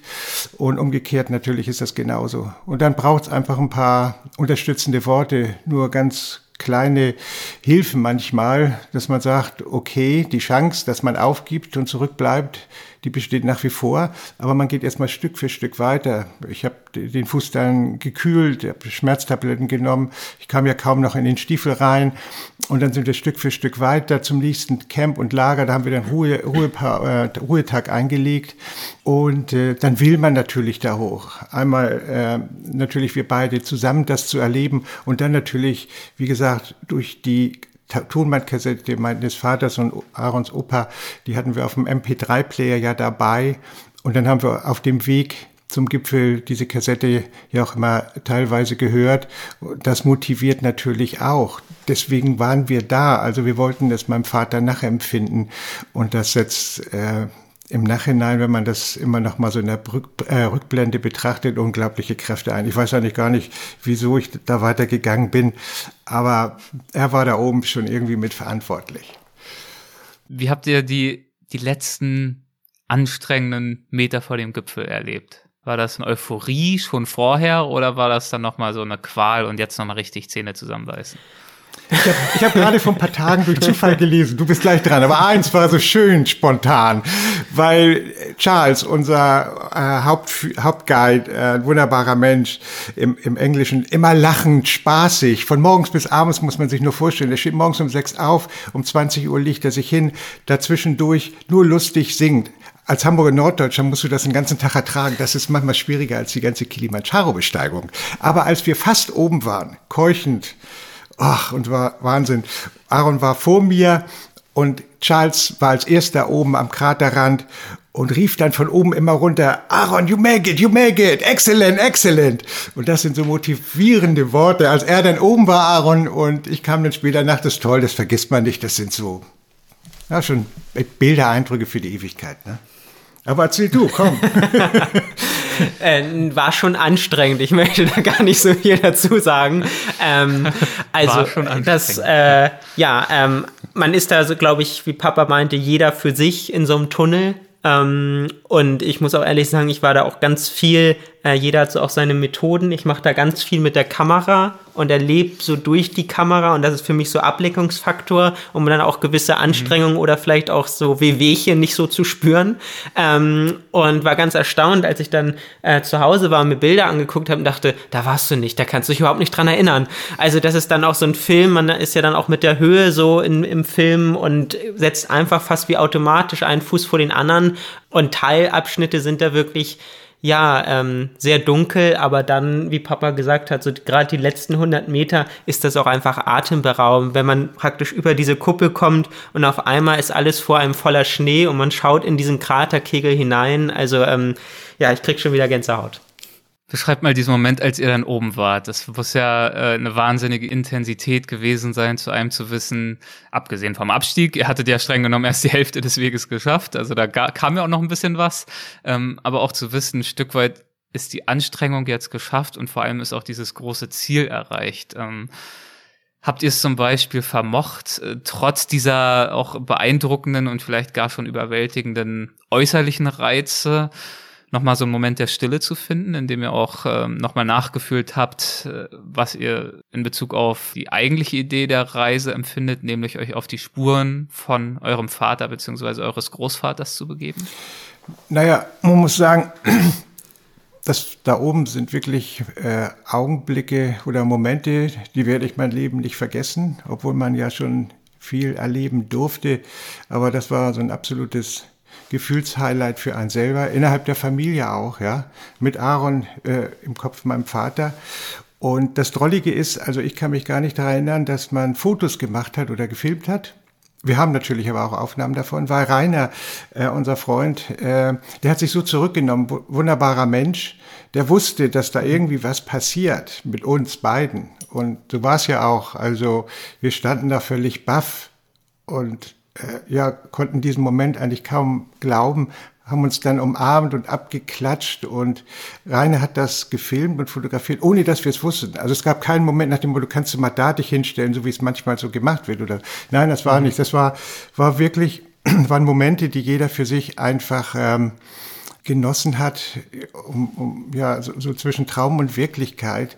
Und äh, Aaron hat dann irgendwann ich weiß nicht wie lange, nach einer halben Stunde oder irgendwann, wo jeder mit sich allein war, mit seinen Gedanken und diese Stille natürlich auskostet, wie du eben auch sagst, diese wichtigen Momente, wo er dann sagt, weißt du was, wir setzen uns jetzt hier hin und hören uns nochmal die Kassette von meinem Vater und Aarons Opa an. Das war unglaublich toll, wenn du plötzlich die Stimme so meines Vaters oben auf dem Kilimanjaro hörst. Also um hier auch Christians Frage damit zu beantworten, auch äh, Harrys Gipfelerlebnis war dementsprechend auch mit auf der Kassette zu hören. Ne? Ja, ja, absolut. Ja. Und äh, er beschreibt das auch nochmal dann so, äh, wie wir es dann gesehen haben in dem Augenblick. Und diese Verbindung, diese Worte dann, ähm, das sind schon ganz, ganz besondere Momente im Leben, wo man merkt, also das hat sich gelohnt für all die Anstrengungen. Das nimmt man einfach so in seinem inneren Rucksack auch weiterhin mit. Ne? Ja, total. Also man ist da, ähm, merkwürdigerweise waren wir da zu dritt. Also Papa, mein Opa Harry und ich unglaublich nah, weil äh, ich glaube, hier ploppte eben die Frage auf, ob auf der Kassette auch die, ähm, die Gipfelbesteigung oder so, der mhm. letzten Momente zu sehen sind. Und gerade das hat Harry sehr, sehr ausführlich beschrieben. Und ja, wir saßen da und eigentlich war es so, als wenn Harry das sieht, was wir gerade sehen. Also er schildert das sehr, sehr genau, dass er selbst kaum Worte findet, diese Wolken, über die man rundherum gucken kann, diesen schneebedeckten Gipfel, äh, den er sieht und das auch nicht fassen kann. Und ähm, er spricht einen oder hat uns da im wahrsten Sinne des Wortes aus der Seele gesprochen und das war unglaublich toll, dass wir zusammen das so erleben konnten und im Gepäck äh, mein Opa, äh, Papas Papa, da noch so beihaben konnten und das auch genießen konnten. Also leider Gottes, auch das ist es so, ganz viele steigen auf und du hast es eben gesagt, weil man innerhalb eines Tages da oben kann man nicht übernachten, das ist einfach zu kalt und zu windig, muss man die letzten tausend Höhenmeter eigentlich innerhalb von einem Tag hoch und wieder runter und wir mussten natürlich auch wieder runter, haben uns da aber dann einfach auch die Zeit genommen und wirklich, ich glaube, fast zwei Stunden da oben verbracht und äh, das war unglaublich schön. Ich glaube, für viele Menschen gibt es so eine innere Frage, wenn man so ein paar Jahre auf dem Puckel hat, so eine innere Frage, ist man eigentlich angekommen irgendwo? Und ähm, mhm. ich schleppe diese Frage eigentlich auch so seit 40 Jahren immer mal wieder kurz aufflackert mit mir rum und habe gedacht, nee, du machst ja immer weiter, das, das interessiert sich, dieses interessiert sich und da, da bist du unterwegs und so. Ich hätte nie gedacht, dass es so eine Erfüllung ähm, oder eine Antwort auf, auf so eine Frage gibt. Als ich da oben war und stand, und das ist nach wie vor jetzt so für mein Leben, muss ich sagen, und das ist jetzt nicht so hochdramatisch ausgedrückt, sondern es ist eine Tatsache, ich bin wirklich angekommen. Und für dieses Gefühl bin ich unglaublich dankbar, oder das habe ich natürlich Aaron zu verdanken, unseren Führern und vor allen Dingen natürlich mein Vater. Natürlich wird man weitermachen, solange hier alles noch, ne, man gesund und munter ist und so, man hat Lust, völlig klar. Klar, an, ankommen heißt ja nicht, dass man die Neugierde auf äh, Neues verliert. Genau, absolut. Was bedeutet denn für dich ankommen? Äh, das ist ein Kulminationspunkt für das eigene Leben, dass ich plötzlich so mir gedacht habe, alles das, was ich so innerhalb der letzten Jahrzehnte gemacht habe, die Wüsten, die Flüsse, wo man war, bei den Menschen gelebt, überall. Wo wolltest du eigentlich hin? Und ich hatte in dem Moment das Gefühl, Achil, alle Wege, die ich bislang gegangen bin, an den Punkt solltest du hinkommen.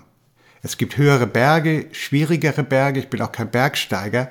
Wie gesagt, den Berg hätten wir niemals gemacht, wenn es nicht diese private Familiengeschichte gewesen wäre. Aber alles zusammengenommen, mein Vater Aaron als Sohn, man selber und viele aus der Familie, die jetzt ja gar nicht mit waren, haben im Kopf ja auch unsere Reise begleitet. Und das meine ich, das war so ein Kulminationspunkt für mich, dass dann äh, zu diesem Wort angekommen zusammenlief da solltest du hin, da bist du hingekommen und da kann man nur ganz demütig Danke sagen und das hat mich sicherlich seitdem auch noch ein Stück mehr geprägt als vorher. Angekommen sind wir jetzt auch so ziemlich am Ende des Gesprächs, denn die Dauer eines Livestreams ist ja bei Instagram auch begrenzt. Ich finde das jetzt aber auch tatsächlich einfach ein sehr, sehr schöner Abschluss. Wie und wo können wir uns den Film anschauen, wenn wir den sehen wollen? Das Buch versteht sich von selbst. Das äh, kann man überall da kaufen, wo es Bücher gibt. Wo gibt's den Film jetzt dieser Tage, da die Kinos noch nicht so the place to be sind? ja, das hat, der hat ja leider uns auch so ein bisschen äh, nicht in die Karten gespielt. Die gewissen Umstände, die wollen wir jetzt nicht äh, leer ja. äh, erläutern hier. Aber äh, wir sind im Moment jetzt dran, eventuell dann halt ja auch Fernsehausstrahlungen und so festzumachen oder so. Da darf aber jetzt noch nichts verraten werden. Wir haben aber auch auch einfach, weil das jetzt ja auch so abrupt kam, dass die Kinotour abgebrochen wurde, so eine gewisse exklusive DVD-Zahl äh, vordrucken lassen und äh, da einfach äh, ja gerne hier über Travel Mosa oder unsere Seiten anschreiben und äh, dann schicken wir den gerne zu. Also das ist jetzt nur eine ganz kleine Auflage, gerne über die Kanäle bei uns melden oder sonst abwarten irgendwann wahrscheinlich und dann mal im Fernsehen, Fernsehen durchseppen. Es war wirklich ein äh, tolles Gespräch. Ich habe es auch nicht anders erwartet und möchte nochmal werben für unsere ersten beiden Gespräche, Folge 105 und 108. Wenn euch das hier gefallen hat, äh, unbedingt auch da reinhören im Weltwach Podcast. Und ähm, ich weiß auch, dass wir jetzt nicht jede einzelne Frage, die hier gekommen ist, beantwortet haben. Wenn ihr noch äh, was wissen möchtet von den beiden, würde ich vorschlagen, wir laden jetzt gleich äh, dieses Video, das hier gerade entsteht, hoch. Und äh, wenn ihr dort dann einfach kommentieren mögt und noch irgendwelche Fragen loswerden möchtet, dann bin ich mir sicher, werden die beiden sich irgendwann demnächst nochmal einfach Zeit nehmen und die letzten Fragen gerne auch noch dort beantworten. Ja, klar. Also klar. Äh, lege ich euch jetzt einfach mal so in nee, den Mund. Nee, auf jeden Fall. Bei dir auf dem, auf, dem, auf dem Kanal oder so, Erik äh, leitet die Fragen weiter oder bei uns auf dem Kanal genau. hier ähm, ist ja da auch zu sehen, äh, sich einfach melden und klar, das machen wir gerne. Nicht immer sofort innerhalb von fünf Minuten, aber wir sammeln es und wir kommen sein. auf jeden Fall drauf zurück. Klar. Klasse. Vielen Dank euch beiden und äh, vielen Dank euch allen, die ihr dabei wart. Äh, vielen Dank. Bis zum nächsten Mal. Bis zum nächsten Mal. Vielen, vielen Dank. Ciao. Tschüss. Ciao. Tschüss. Vielen Dank, Achel. Vielen Dank, Aaron. Und wenn ihr, liebe Hörerinnen und Hörer, durch dieses Gespräch jetzt Lust bekommen habt, selbst eure nächste Afrika-Reise zu planen für die Zeit, in der das nach Covid dann wieder möglich sein wird, dann kommt jetzt für euch genau das Richtige, nämlich ein Kurzinterview mit Birgit und Romeo Klüger von Klüger Reisen, zwei ausgewiesenen Experten für diese Region und Freunden der Weltwachfamilie. Und im Anschluss folgt dann noch eine Lesung von Reiseschriftsteller Andreas Altmann. Hallo Birgit, hallo Romeo. Ich freue mich sehr, wieder mal mit euch zu sprechen. Hi. Hi, lieber Erik. Wir freuen uns sehr, dass wir wieder dabei sein dürfen bei unserem Lieblingspodcast Weltwach. Ja, so ist es. Wir wollen uns heute unter anderem ja über den äh, Kilimanjaro unterhalten und äh, ich habe das Gespräch mit Achel und Aaron, das hier gerade auch äh, vorab lief, ja ursprünglich als Instagram Livestream geführt und ihr seid bei diesem Stream auch live mit dabei gewesen und habt euch ja auch rege mit Kommentaren beteiligt. Warum hat euch denn persönlich gerade diese Ausgabe unseres Livestreams bei Instagram äh, besonders interessiert?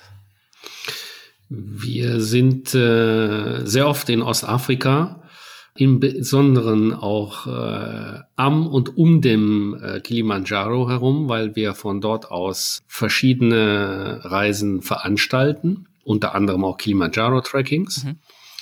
Und dann äh, interessieren uns natürlich solche Erzählungen umso mehr.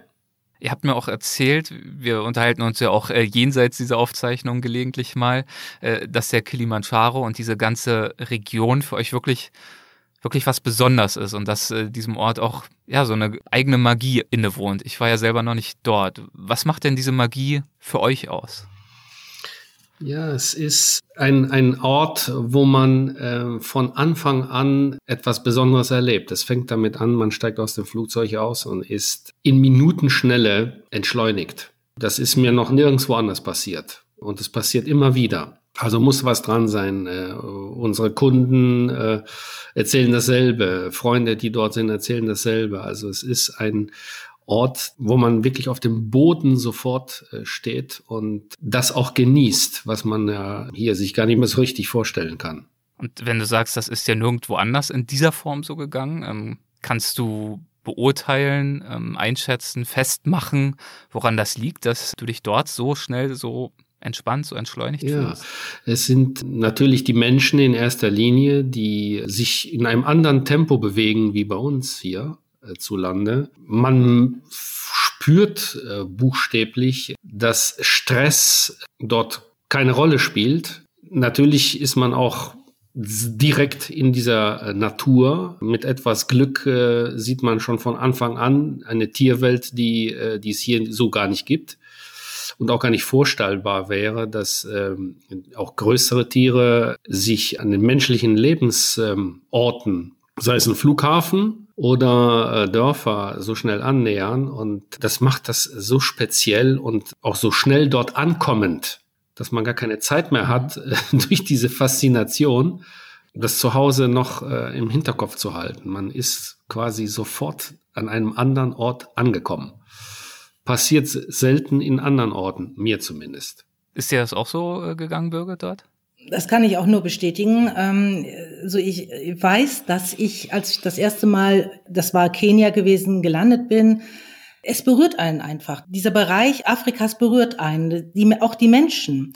Man wird unglaublich herzlich aufgenommen. Das äh, haben wir auch schon mal besprochen mit den arabischen Ländern. Aber es ist dort auf eine andere Art und Weise, weil es eher singend und lachend passiert. Ich weiß nicht, wie ich es sonst anders erklären kann, aber die Leute nähern sich dir sehr häufig tatsächlich tanzend und singend. Und das hast du sonst nicht so, äh, oder habe ich sonst. Und, und nicht nur, wenn ich in irgendeinem Museumsdorf bin und Folklore beobachte. Genau. Es ist tatsächlich ganz spontan passiert mitten auf der Straße durch irgendeine kleine Situation. Plötzlich entsteht um dich herum eine Tanzgruppe, die mit dir singt und lacht und ähm, tanzt. Also es könnte sich jetzt ein bisschen kitschig anhören, aber ähm, ich möchte jetzt auch nicht unbedingt das Leben was sehr, sehr hart dort ist, als so leicht darstellen. Das ist es tatsächlich nicht. Aber es ist vielleicht gerade aufgrund der Härte der Umstände dort, dass die Menschen auch wirklich jeden Moment nutzen, den sie glücklich oder den sie zufrieden erleben können, äh, indem sie ihre Freude zum Ausdruck bringen. Und das habe ich tatsächlich selten auch so erlebt in anderen Ländern. Mit anderen Worten, es gibt keine Schwere, die man dort fühlt. Es ist äh, erstaunlich. Also es wird auch nicht alles äh, diskutiert und hinterfragt, sondern man lebt in den Tag hinein und ähm, das ist eine Sache, die wir hier vollständig verlernt haben. Okay, und wenn ich jetzt weniger entspannt, sondern eher ein bisschen herausgefordert sein möchte und nach dem Gespräch äh, mit Aaron und Achel nun selbst Lust bekommen habe, hochzuwandern auf den Kilimanjaro, äh, sobald sich das in Sachen äh, Corona wieder anbietet. Wie gehe ich denn an so eine Unternehmung gedanklich ran? Also was, wir können natürlich jetzt nicht auf alles eingehen, aber vielleicht gibt es ja so ein paar Punkte, die bei der Planung des Kili-Trackings aus eurer Sicht besonders wichtig oder empfehlenswert sind. In erster Linie muss man sich fragen, warum man überhaupt auf den Berg möchte. Es gibt verschiedene Motivationen, es zu tun. Dieser Berg hat verschiedene Schichten, wie, wie jeder Berg natürlich auch, aber hier im besonderen Maße. Ist es wichtig, äh, für einen oben anzukommen oder geht es äh, um, um das Erleben dieser verschiedenen Schichten, sprich äh, Regenwald am Anfang, da wird es halt immer karger und immer karger, um sich selbst nicht unter Druck setzen zu müssen, tatsächlich oben anzukommen. Die physische Herausforderung dabei ist äh, definitiv die Höhe. Es wird ab zwischen 3.000 und 4.000 Meter entscheidet sich eigentlich die Sache, ob man weitergeht oder nicht weitergeht. Jeder, der es tun möchte, sollte auch keine Angst davor haben. Wie gesagt, selbst wenn man oben nicht ankommt, so hat man trotzdem ein unglaubliches Erlebnis, äh, durch diese Landschaften zu gehen und kriegt halt auch eine andere Perspektive optisch auf dem Boden und auf die Savannen. Es können auch Tiere begegnen, wenn auch eher in den seltenen Routen. Also was man sich im Klaren sein muss, ist, wie gut kommt man mit der Höhe klar? Das ist die erste und entscheidende Frage. Danach entscheidet man, welche Route man nehmen möchte. Man kann den Kili quasi von fast allen Seiten starten, was unterschiedlichen äh, Schwierigkeitsgraden entspricht. Das muss jeder auch für sich selbst äh, sehen, wie fit oder wie erfahren man schon in so einem Bergerklimmungsprojekt ist. Es ist, man braucht keine Bergsteigerqualitäten dafür zu haben. Das ist im Grunde genommen eine sehr anspruchsvolle Wanderung, jedoch halt mit sehr vielen Höhenmetern.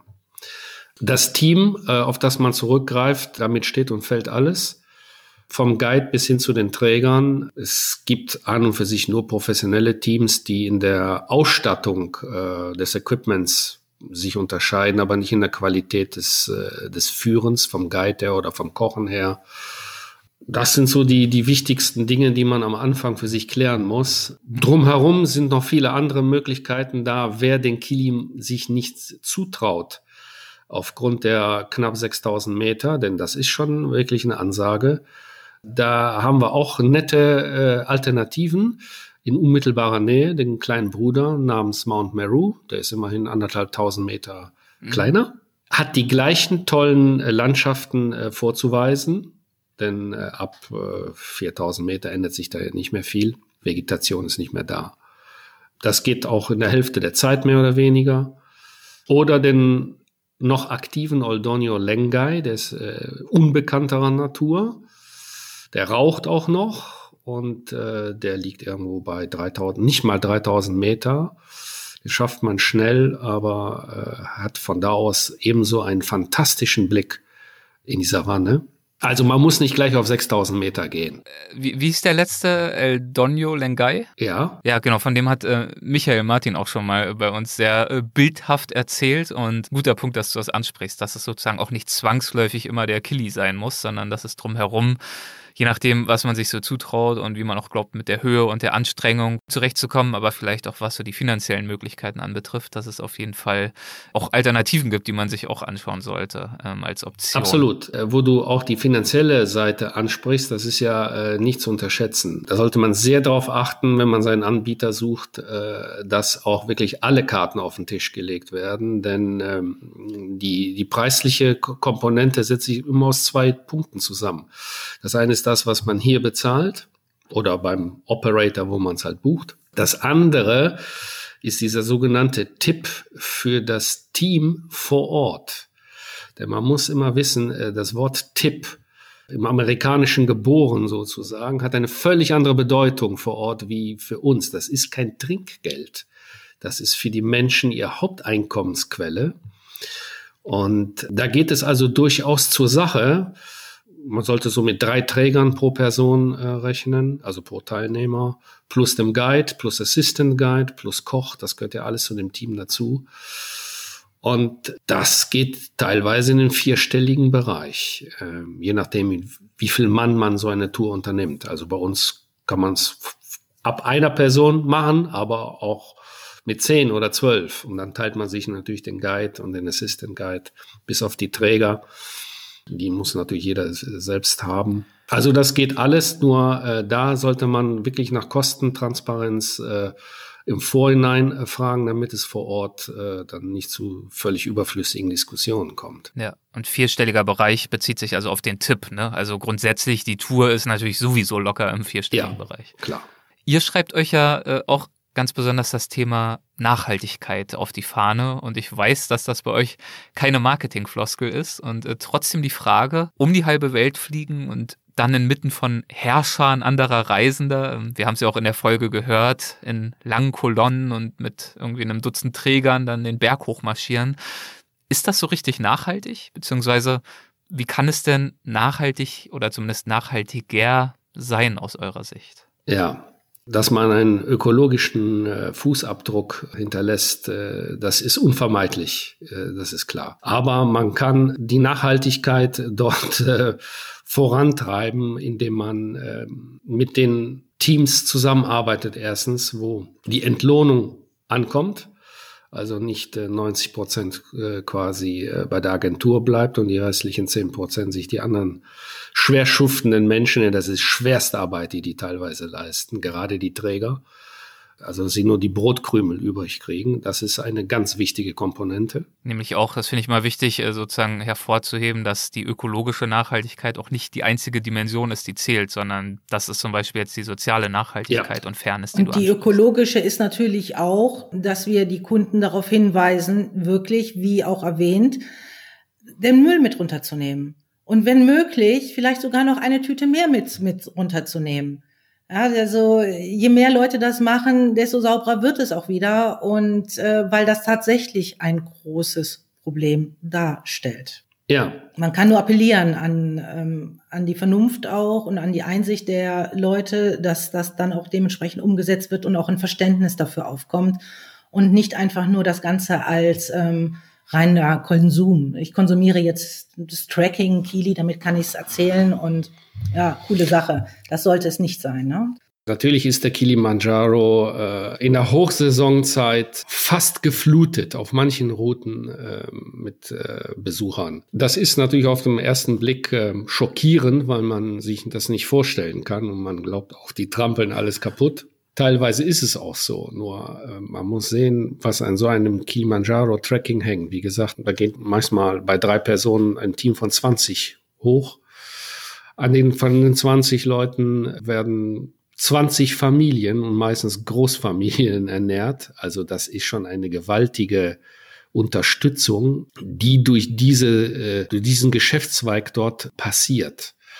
Nur somit erreicht man auch die lokale Bevölkerung, ein Bewusstsein zu bekommen, wie wichtig es ist, nachhaltig äh, zu sein, auch seine Umgebung zu schützen äh, und zu pflegen denn auf einen verdreckten Kilimanjaro äh, geht keiner mehr hoch. Und man muss halt leider diese Kompromisse gehen, dass der Berg manchmal voll ist. Aber es ist nicht über das ganze Jahr so. Das muss man auch da, dazu sagen.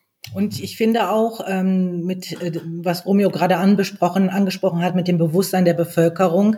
Es gab jetzt zu Zeiten von Corona, wo ja auch nicht mehr so viel Tourismus da war, eine großartige Aktion. Ich glaube, es lief sogar von äh, Moshi aus wo also die Einwohner eine Woche lang den ganzen Müll ähm, nach unten gebracht haben. Also sie sind hoch, soweit sie konnten, so als Spaziergang und haben den Müll mit runtergeschleppt, weil sie also auch sagen, wir möchten, dass es hier, und das ist ein neues Bewusstsein, dass es hier sauber bleibt und dass wir es schützen, nämlich unsere Einnahmequelle. Moshi ist die größte Stadt am Fuße des Kilimanjaro. Ist das der Ort, wo ihr auch euer eigenes Büro ja. habt? Ja. Genau. Okay. Das heißt, über dieses Büro und über eure Kontakte bekommt ihr auch wahrscheinlich ziemlich äh, gut und genau mit, was es für die Menschen dort vor Ort bedeutet, wenn so wie jetzt gerade so gut wie keine Touristen mehr da sind. Ja. Ne? Ähm, ja. Ihr habt ja gerade schon skizziert, wie wichtig die Einkommen Ja. auch für die Ja. Familien sind, die durch das Tracking und auch die Safaris drumherum äh, generiert werden. Vor allen Dingen, weil halt nicht nur ein Menschenleben daran hängt, sondern ganz häufig wirklich 20, wenn nicht sogar 30, weil die ganze Familie mit ernährt wird.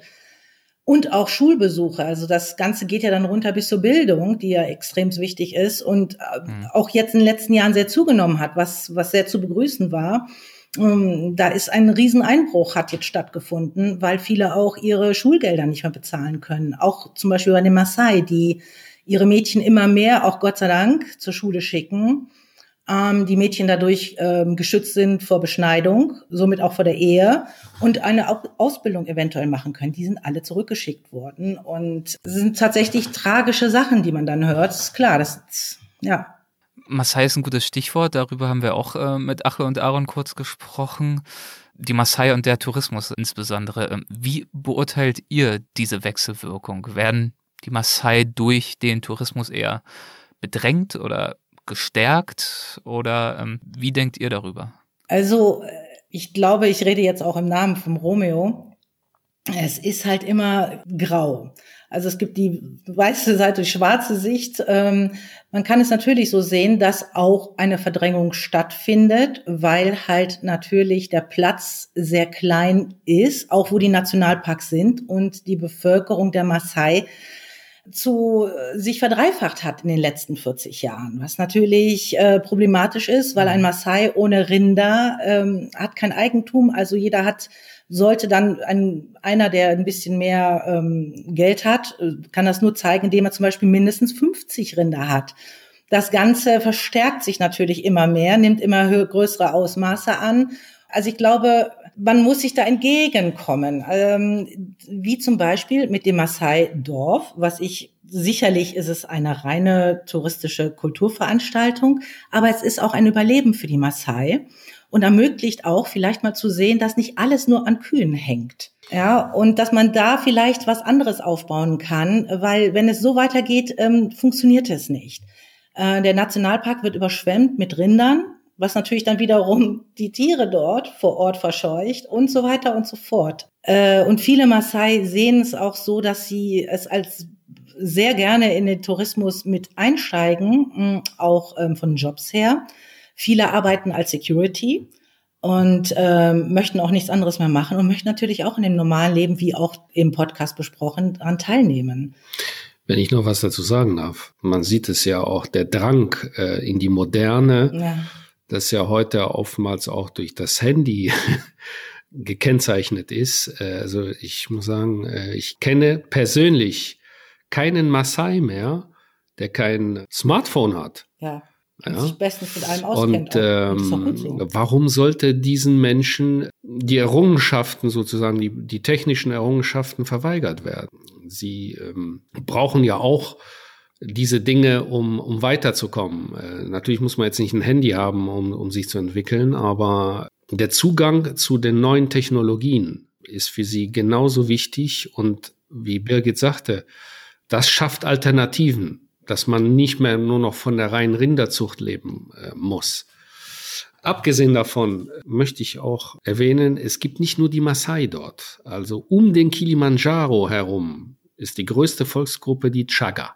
Nicht die Maasai. Die Maasai sind mehr in den Ebenen, die sind auch nicht auf dem Berg. Und äh, wir haben auch bei uns in unserer Agentur zwei Fahrer, das sind Maasai. Wenn man es nicht wüsste und an den Ohrläppchen sieht, die durchgezogen sind, würde kein Mensch mehr wissen, dass es Maasai sind. Nichtsdestotrotz sind sie fantastische Tierfinder, aber die gehen nicht auf den Berg hoch. Nicht zu verwechseln.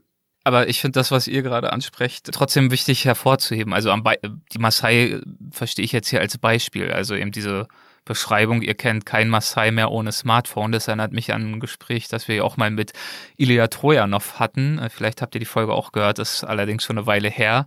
Der hat genau dieses Beispiel herangezogen, um auch zu veranschaulichen, was er auch unter einem verantwortungsvollen und weltwachen, nenne ich es jetzt mal, Reisen äh, versteht, nämlich vor genau diesen modernen Entwicklungen auch nicht die Augen genau. zu verschließen. Er hat das mit dem Beispiel äh, verbildlicht. Warum ist es denn für so viele Reisende so viel attraktiver, auch fotografisch gesehen, jetzt irgendwie einen Maasai zu finden, der noch idealerweise ganz traditionell gekleidet ja. ist und da mit seinem Speer steht und am besten auf einem Bein und wenn er ein Smartphone in der Hand hält, ja, leg das mal bitte auch zur Seite kurz für das Bild und überhaupt, wir wollen hier sozusagen sozusagen das traditionelle ähm, Sehen und Erleben, wo es doch in Wirklichkeit viel, viel interessanter ist, zu erkunden, wie ein Volk wie beispielsweise die Maasai eben diese Gratwanderung ähm, versucht zu finden oder zu vollziehen zwischen der Tradition und, und Moderne. Also zum Beispiel mit einem Maasai zu sprechen, der sich vielleicht, der vielleicht noch ein paar Rinder hat, der sich vielleicht auch hier und da mal gegen einen Löwen verteidigen muss, aber ähm, gleichzeitig eben auch mit seinem Smartphone am internationalen Banktransferwesen ja. teilnimmt und zum Beispiel Mikro Mikrokredite jetzt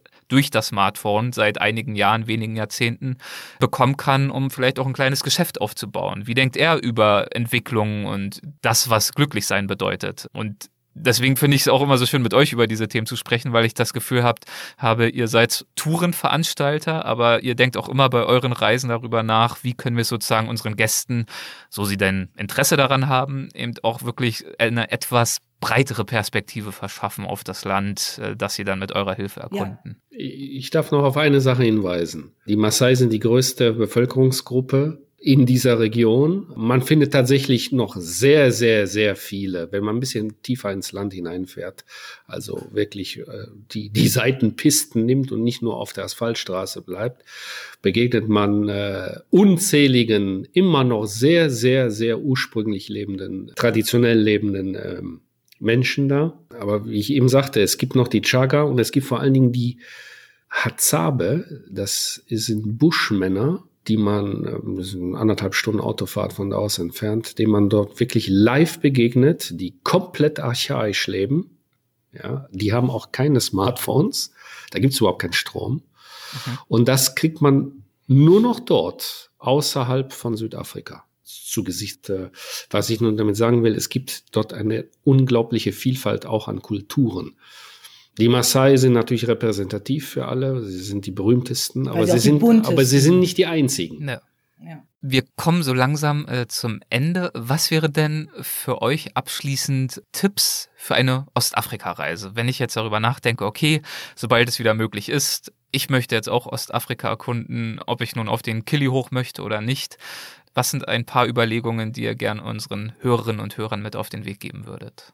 Ich würde erstmal vorschlagen, wenn man denn den Kili besteigt, unbedingt das Land auch noch ein bisschen mehr kennenzulernen, auch seine Menschen, sprich vielleicht doch eine Safari zu machen, zumindest eine Walk-Safari, wo man mal zu Fuß durch das Gelände läuft und sei es nur, dass es drei Tage länger ist, die man sich dort aufhält, weil das ist wirklich ein Erlebnis, das sollte man sich nicht entgehen lassen und alle haben einen Nutzen davon, auch die Leute vor Ort. Ja, und wir arbeiten mit einer Lodge zusammen, die ähm, auch von Maasai betrieben wird, wo man also wirklich drei fantastische Tage auch erleben kann oder zwei, wie viel man möchte mit Busch-Safari, mit ähm, Walk-Safari, Reiten ähm, kann man auch, ähm, ja. Man kann mit den Maasai tatsächlich äh, morgens auf Jagd gehen. Ja, also es werden kleine Tiere äh, jagt und die werden auch gegessen. Also es ist nicht so, dass man einfach nur da die Tiere killt, sondern die werden komplett verarbeitet. Ja? Mhm. Also eine Safari gehört ul ultimativ dabei. Das ist äh, wirklich eine, ein Erlebnis, das hier nicht mehr so möglich ist in Europa. Einfach weil es nicht mehr so viele Tiere gibt. Und man darf die Namen nicht vergessen. Serengeti, Ngorongoro, das sind Namen, die muss man sich einfach dann auch geben, wenn man schon da ist. Das sollte man sich angucken. Klasse. Birgit, Romeo, ich danke euch herzlich äh, für diese Eindrücke, für diese Tipps, ähm, für das Gespräch. Vielen, vielen Dank. Es hat wieder großen Spaß Erik, gemacht. Erik, wir danken dir nochmals und ähm, bis vielleicht auf ganz bald. Danke. Danke, Erik. Es würde mich freuen. Spätestens äh, in Deutschland sehen wir uns dann wieder. Vielen Dank, Birgit und Romeo, für diese Einblicke und Tipps und Tricks. Für alle unter euch, die mehr erfahren wollen über die beiden und ihre Agentur www klüger-reisen.com. Und jetzt folgt Übers Reisen und Leben. Andreas Altmann liest. Andreas liest wieder aus einem Kapitel seines Buches Gebrauchsanweisung fürs Leben, und zwar den zweiten Teil des Kapitels zum Thema Religion. Den ersten findet ihr in Weltwach Episode 179 mit Stefan Ort. Dort war das Thema Saudi-Arabien. Bitteschön. Ich erinnere mich an meine lange Reise durch Palästina und die Erfahrung, dass ich schon froh sein musste, wenn ich am ersten Tag nach einem Vorfall aus allem Gehörten eine einigermaßen wirklichkeitsgetreue Schilderung rekonstruieren konnte. Nach Gegenchecks, nach dem Rausfiltern aller beabsichtigten und unbeabsichtigten Verdrehungen, nach Abwägen von zehn oder zwanzig Stimmen, die sich oft haarsträubend widersprachen. Lukas scheint der begabteste Märchenonkel gewesen zu sein.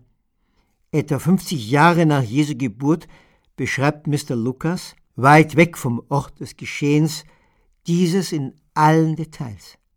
Dass ein anderer der vier Phantasten die göttliche Niederkunft, Maria die Jungfrau wurde ja vorher vom Heiligen Geist geschwängert, woanders hat stattfinden lassen, soll nicht stören. Geht's ums Hochheiligste, haben Tatsachen nichts zu melden. Auch im Alten Testament wimmelt es von widersprüchlichen, wissenschaftlich vollkommen unhaltbaren Aussagen.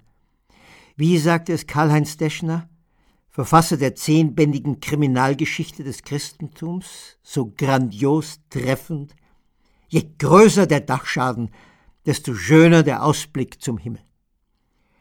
Dass es im Koran nicht intelligenter und zartfühlender zugeht, auch das hat sich bei den Einsichtigen herumgesprochen, Nehmen wir nur eines von unzähligen Beispielen, die umstandslos zeigen, wie mit jenen zu verfahren ist, die den Herren Mohammed und Allah widersprechen. Der Lohn derer, die gegen Allah und seinen Gesandten Krieg führen und überall im Land eifrig auf Unheil bedacht sind, soll darin bestehen, dass sie umgebracht oder gekreuzigt werden oder dass ihnen wechselweise Hand und Fuß abgehauen wird oder dass sie des Landes verwiesen werden. Dass die Frau auch hier nur als halbe Portion gilt und sich der Mann gleich vier davon zulegen darf und die Angetraute, wenn sie nicht unter einem Steinhagel verenden will, ihr außereheliches Begehren schwer verheimlichen sollte, versteht sich von selbst. Klar, der anmaßende Kokolores wurde dem Propheten direkt vom Islamgott geoffenbart.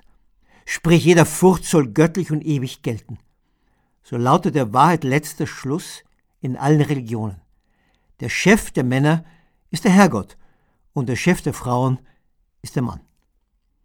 Teufel nun, was bewegt Menschen, diese monotheistisch-christlich-muslimischen Barbareien, diesen Altherren-Mumpitz für bare Münze zu nehmen. Ja, katastrophaler noch, ihnen Jahrtausende lang blindlings und mordlüstern zu folgen. Warum lassen sich die Gottesanbeter knebeln von einer Moral, die, milde formuliert, nichts zur Lebenslust beiträgt, nie die Glücksfunken anfeuert, eher selten zur Freundschaft zwischen den Völkern anstiftet, nie unnormale Frauen und Männer achtet, nie das hohe Lied des Denkens anstimmt, nie Einspruch duldet? Die Antwort ist komplex, aber eine Antwort übertönt alle anderen. Angst. Die kleinere Angst, dass das Leben nach dem Tod vorbei ist. Und die ganz furchtbare Angst, dass der Weltenhöchste ihnen, den Ängstlichen, jede Abtrünnigkeit am jüngsten Tag heimzahlt, mörderisch heimzahlt. Hat man die Angst erst einmal erfolgreich verkauft, dann kann man den Hirngewaschenen jedes weitere Abracadabra andrehen. Die Höllenbrunst, das züngelnde Fegefeuer, gen Himmel rauschende Jungfrauen. Hm. Im Islam dürfen die Gläubigen immerhin einen kompletten Jungfrauenharem vögeln, den Größenwahn der absoluten Wahrheit, die Bereitschaft zur Gewalt, die Erhabenheit der Dummheit, glücklich die Armen im Geiste, die Intoleranz, das unerschöpfliche Sündenregister, die grenzenlose Nichtigkeit vor dem Himmelsfürsten. Bei meiner lieben, erschöpften, Erbsünden verblöderten Mutter konnte ich ihn fast hautnah beobachten, den Gurgelgriff, den der katholische Glaube an ihr praktizierte. Selbst für einen von mir angemahnten Kirchenaustritt würde sie, so die Begründung ihrer Ablehnung, von Gottes Hass bestraft.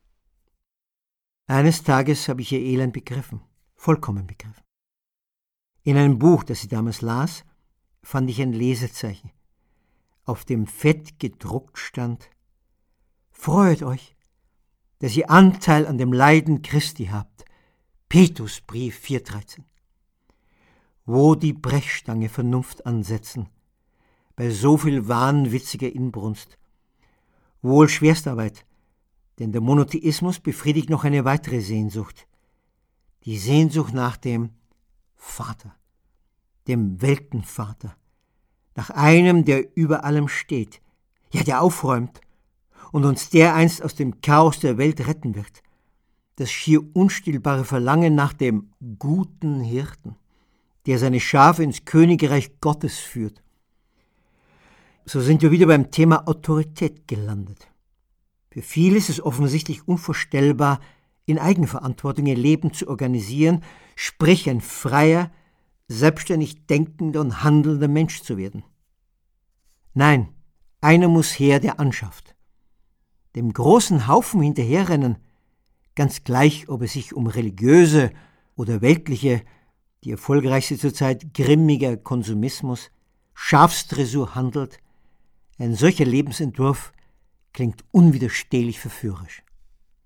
Natürlich braucht ein Mensch Vorbilder, ja Leitlinien, um ein Ziel auszumachen, eine Richtung, die er gehen will. Er muss seinen Sinn finden. Warum aber den leeren Himmel danach absuchen? Warum nach Göttern Ausschau halten, die erstaunlich wenig zur Verschönerung des Lebens hier auf Erden unternommen haben? Warum kein Loblied auf den Humanismus anstimmen, Warum nicht als Humanist auf die Welt schauen und auf die Weltbewohner? Ohne Kirchenglocken, Terror um sechs Uhr morgens, ohne täglich fünfmaliges Gebrüll nach Allah, ohne Missionierungswahn, ohne Schlachtruf, ohne Trostversprechen aufs dubiose Jenseits, ohne einen einzigen Rachegott, nur Menschen, nur Humanisten. Humanus ist gleich menschlich, die verstanden haben, dass jedes Wesen, Kraft seiner Geburt, würde und Respekt verdient. Frauen, Männer, gelbe, schwarze, weiße, alle. Geeinigt darüber, dass absolut niemand als Erbsündenbefleckter auf die Welt kommt, um schon die erste Ladung Schuld zu kassieren. Ja, dass keiner getauft werden muss, um ihn vor Satans Macht, 2015 bei einer Taufe gehört, zu bewahren. Ja, keiner einen Treueschwur ablegen muss, um göttlicher Vergeltung zu entgehen.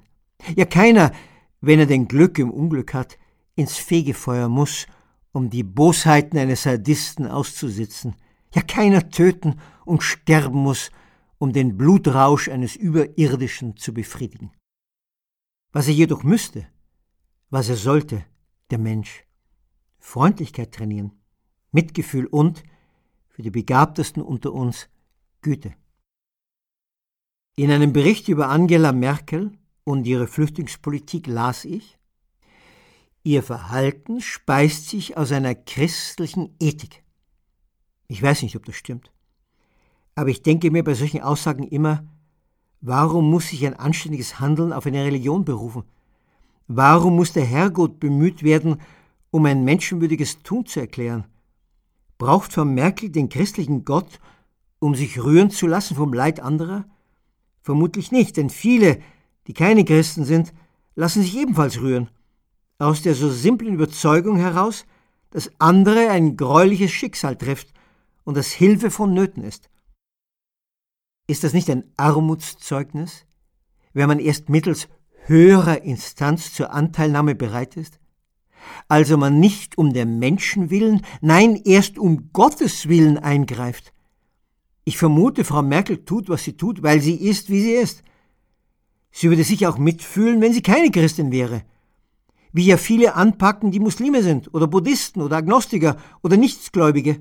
Und andere, das ist nicht weniger wahr, keinen Finger rühren, ja auf die Syrer und Iraker und Eritreer fluchen, obwohl sie die Flucher einer Religionsgemeinschaft angehören oder sie, die Atheisten, von Menschenliebe schwafeln. Dreht man den Satz um, stimmt er genauso. Natürlich überredete Hitler die meisten Deutschen, zu 95 Prozent Christen, nicht zu seinen Mordtaten, weil sie Christen waren, sondern weil sie waren, wie sie waren, geschlagen von einem Autoritätskomplex, manipulierbar, schafsgehorsam, hungrig nach einem Erretter, selig, nicht mehr denken zu müssen. In der Grundschule hatte ich gelernt, dass wir nach Gottes Ebenbild geschaffen wurden, von Gott. Später mit dem Leben habe ich erfahren, dass viele dieser Ebenbilder als Verbrecher oder Schwerverbrecher von sich reden machten, auch als Mörder oder Massenmörder, auch Christliche, nach Gottes Ebenbild geschaffen? Ist Gott also auch ein Mörder, ein Massenmörder? Steckt in seinen Genen auch das Mordgehen? Freilich nicht. Denn den lieben und oder fürchterlichen Gott haben wir nicht. Wir haben nur diesen celestialen Simsalabim, der die Menschheit seit Urzeiten schikaniert. Was habe ich geschwitzt, um dieser Sucht nach dem Gotteswahn auf die Spur zu kommen? Auf fünf Kontinenten den Gottessüchtigen die uralte und gänzlich banale Frage gestellt, wie es denn sein kann, dass ein Alleskönner wie ihr Herrgott all diese Grausamkeiten zulässt, und ihre ebenfalls gänzlich banale und absolut richtige Antwort lautete, ja, es sind doch die Menschen, nicht Gott, die diese Schandtaten begehen. Und schon waren sie reflexartig in die Falle getappt. Wozu dann beten und buckeln und knien und wimmern und wippen, wenn die Menschen verantwortlich sind? Wäre es nicht klüger, sich vor diesen Monstern niederzuwerfen und sie anzuflehen, ihre Monstertaten einzustellen? Aber nein, so viel Menschenverstand verträgt der Gottesfürchtige nicht. Sogleich rennt er wieder in eine Kirche, eine Moschee, eine Synagoge oder einen Tempel und bettelt seinen zuständigen Herrn und Meister um Beistand an. Ein konkretes Beispiel. Eines zum Erbarmen für die menschliche Kreatur. Einem 85-jährigen Priester, Abbé Jacques Amel, wurde während der Messe von zwei blutjungen Terroristen die Kehle durchgeschnitten. Vor dem Tabernakel, im Gotteshaus. Die Gläubigen waren live dabei. Die grausame Tat geschah nicht weit von Paris. Das Verbrechen ging im Juli 2016 durch die Weltpresse. Soweit das Böse. Jetzt der Irrsinn. Sechs Tage später wurde der Mann beerdigt. Ein hilfsbereiter Mensch hieß es. Und beim Trauergottesdienst lobten die Anwesenden, darunter gewiss einige, die in Echtzeit den Mord miterlebt hatten, La Miséricorde du Seigneur. Nachdem ich das im Radio gehört hatte, musste ich mich erst fassen. Die Barmherzigkeit des Herrn. Genauso. Religion, das hat etwas Unheimliches. Das grenzt an Irrsein. Kleines Nachwort. Dieses Kapitel habe ich in der Ukraine, in Lviv, früher Lemberg, geschrieben. Eines Nachmittags besuchte ich aus reiner Neugier die griechisch-katholische St. Georg-Kirche, wie andere historische Gebäude der Stadt. Witzig das Piktogramm am Tor, das darauf verwies, dass der Besuch in Badehosen nicht gestattet ist. Eine Gebetsstunde fand gerade statt, und der Vorbeter greinte alle erdenkbaren Sünden rauf und runter, und die Gläubigen greinten sie nach. In diesem Leierton, der an Untote in einer Spinnweben verhangenen Gruft erinnerte. Lauter Sünden, von denen der Herrgott sie lossprechen sollte, wie in meinen Kindertagen. Nichts hatte sich geändert. Nicht der Weihrauch, nicht das Flennen, nicht die perfide Bosheit, dass Frauen und Männer grundsätzlich aus Sünden bestehen und sie deshalb täglich antreten müssen, um zu winseln, um Vergebung. Was für ein erbärmliches Schauspiel. Neben meiner Perplexität befällt mich in solchen Situationen noch ein anderes Gefühl. Tatsächlich. Mitgefühl. Mit Leuten, die, meist wenig gebildet und mit geringen Chancen sich zu bilden, vorgeführt werden. Wie Esel, vor der Nase die Karotte Herrgott baumelt. Seit 2000 Jahren unerreichbar, rastlos hinterherhechelnd, lebenslang geschunden von der Übersünde, ihm nicht Genüge zu tun. Würde ich nach einem Gott suchen, dann gewiss nach keinem, der mit Mühlsteinen und anderen Todesurteilen nach mir ausholt. Auch nach keinem rasend gewordenen Narzissten, der rund um die Uhr darauf besteht, ihn zu vergöttern und ihm in allen vier Himmelsrichtungen kolossale Paläste zu bauen. Gewiss auch nie nach einem, den ich jedes Mal um Verzeihung anheischen muss, weil ich wieder einmal eine Liebesnacht, unkeusch und unverheiratet, verbracht habe. Nach dem Besuch der wimmernden Grabkammer bin ich ins Massoch-Café gegangen. Schon auf dem Weg zum Tisch zischten ein paar Peitschenhiebe auf meinen Hintern, verabreicht von lächelnden Servierinnen, amüsantes Hallo für jeden Hereinkommenden. Die Bar soll an Leopold von Sacher-Massoch erinnern, der 1836 in Lemberg geboren wurde. Aufgrund seines literarischen Werks entstand nach seinem Tod der Begriff des Masochismus. Lust erleben, wenn man Schmerzen erfährt. Körperliche, seelische, egal. Wo immer es weh tut, man jubelt. Großartige Metapher für die Szene in der Kirche. Leiden und Schluchzen als höchster Ausdruck von Wonnegefühl. Denn von glücklichen Erdenbewohnern will auch der hiesige Heilsbringer nichts wissen. Sein Verkaufsschlager heißt Schuld und sein Markenzeichen, untrügliches Sinnbild der frohen Botschaft, ist eine ans Kreuz genagelte Leiche. Meine Augen flirrten durch die Bar und sie wurden fündig. Im stillen Eck saß ein Paar. Die junge Frau und der junge Kerl schmusten, hingegeben und wunderbar innig. Ach, ich konnte mich nicht satt sehen. Leben, Eros, Gegenwart. Ach, sie sind die Hoffnung der Welt. Und mit diesen hoffnungsvollen Worten verabschiede ich mich für dieses Mal. Vergesst nicht, Weltwach auf Instagram und bei Clubhouse zu folgen. Ich würde mich freuen, euch dort zu sehen und sage ciao, bis zum nächsten Mal.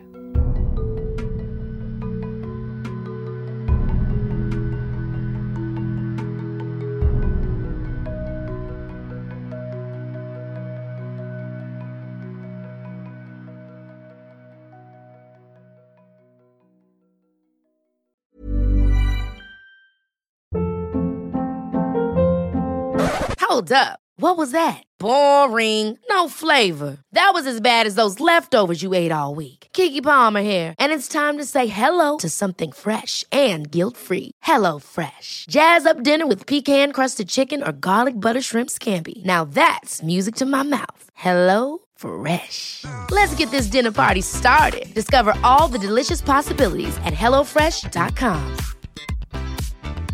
Even when we're on a budget, we still deserve nice things. Quince is a place to scoop up stunning high-end goods for 50 to 80% less than similar brands.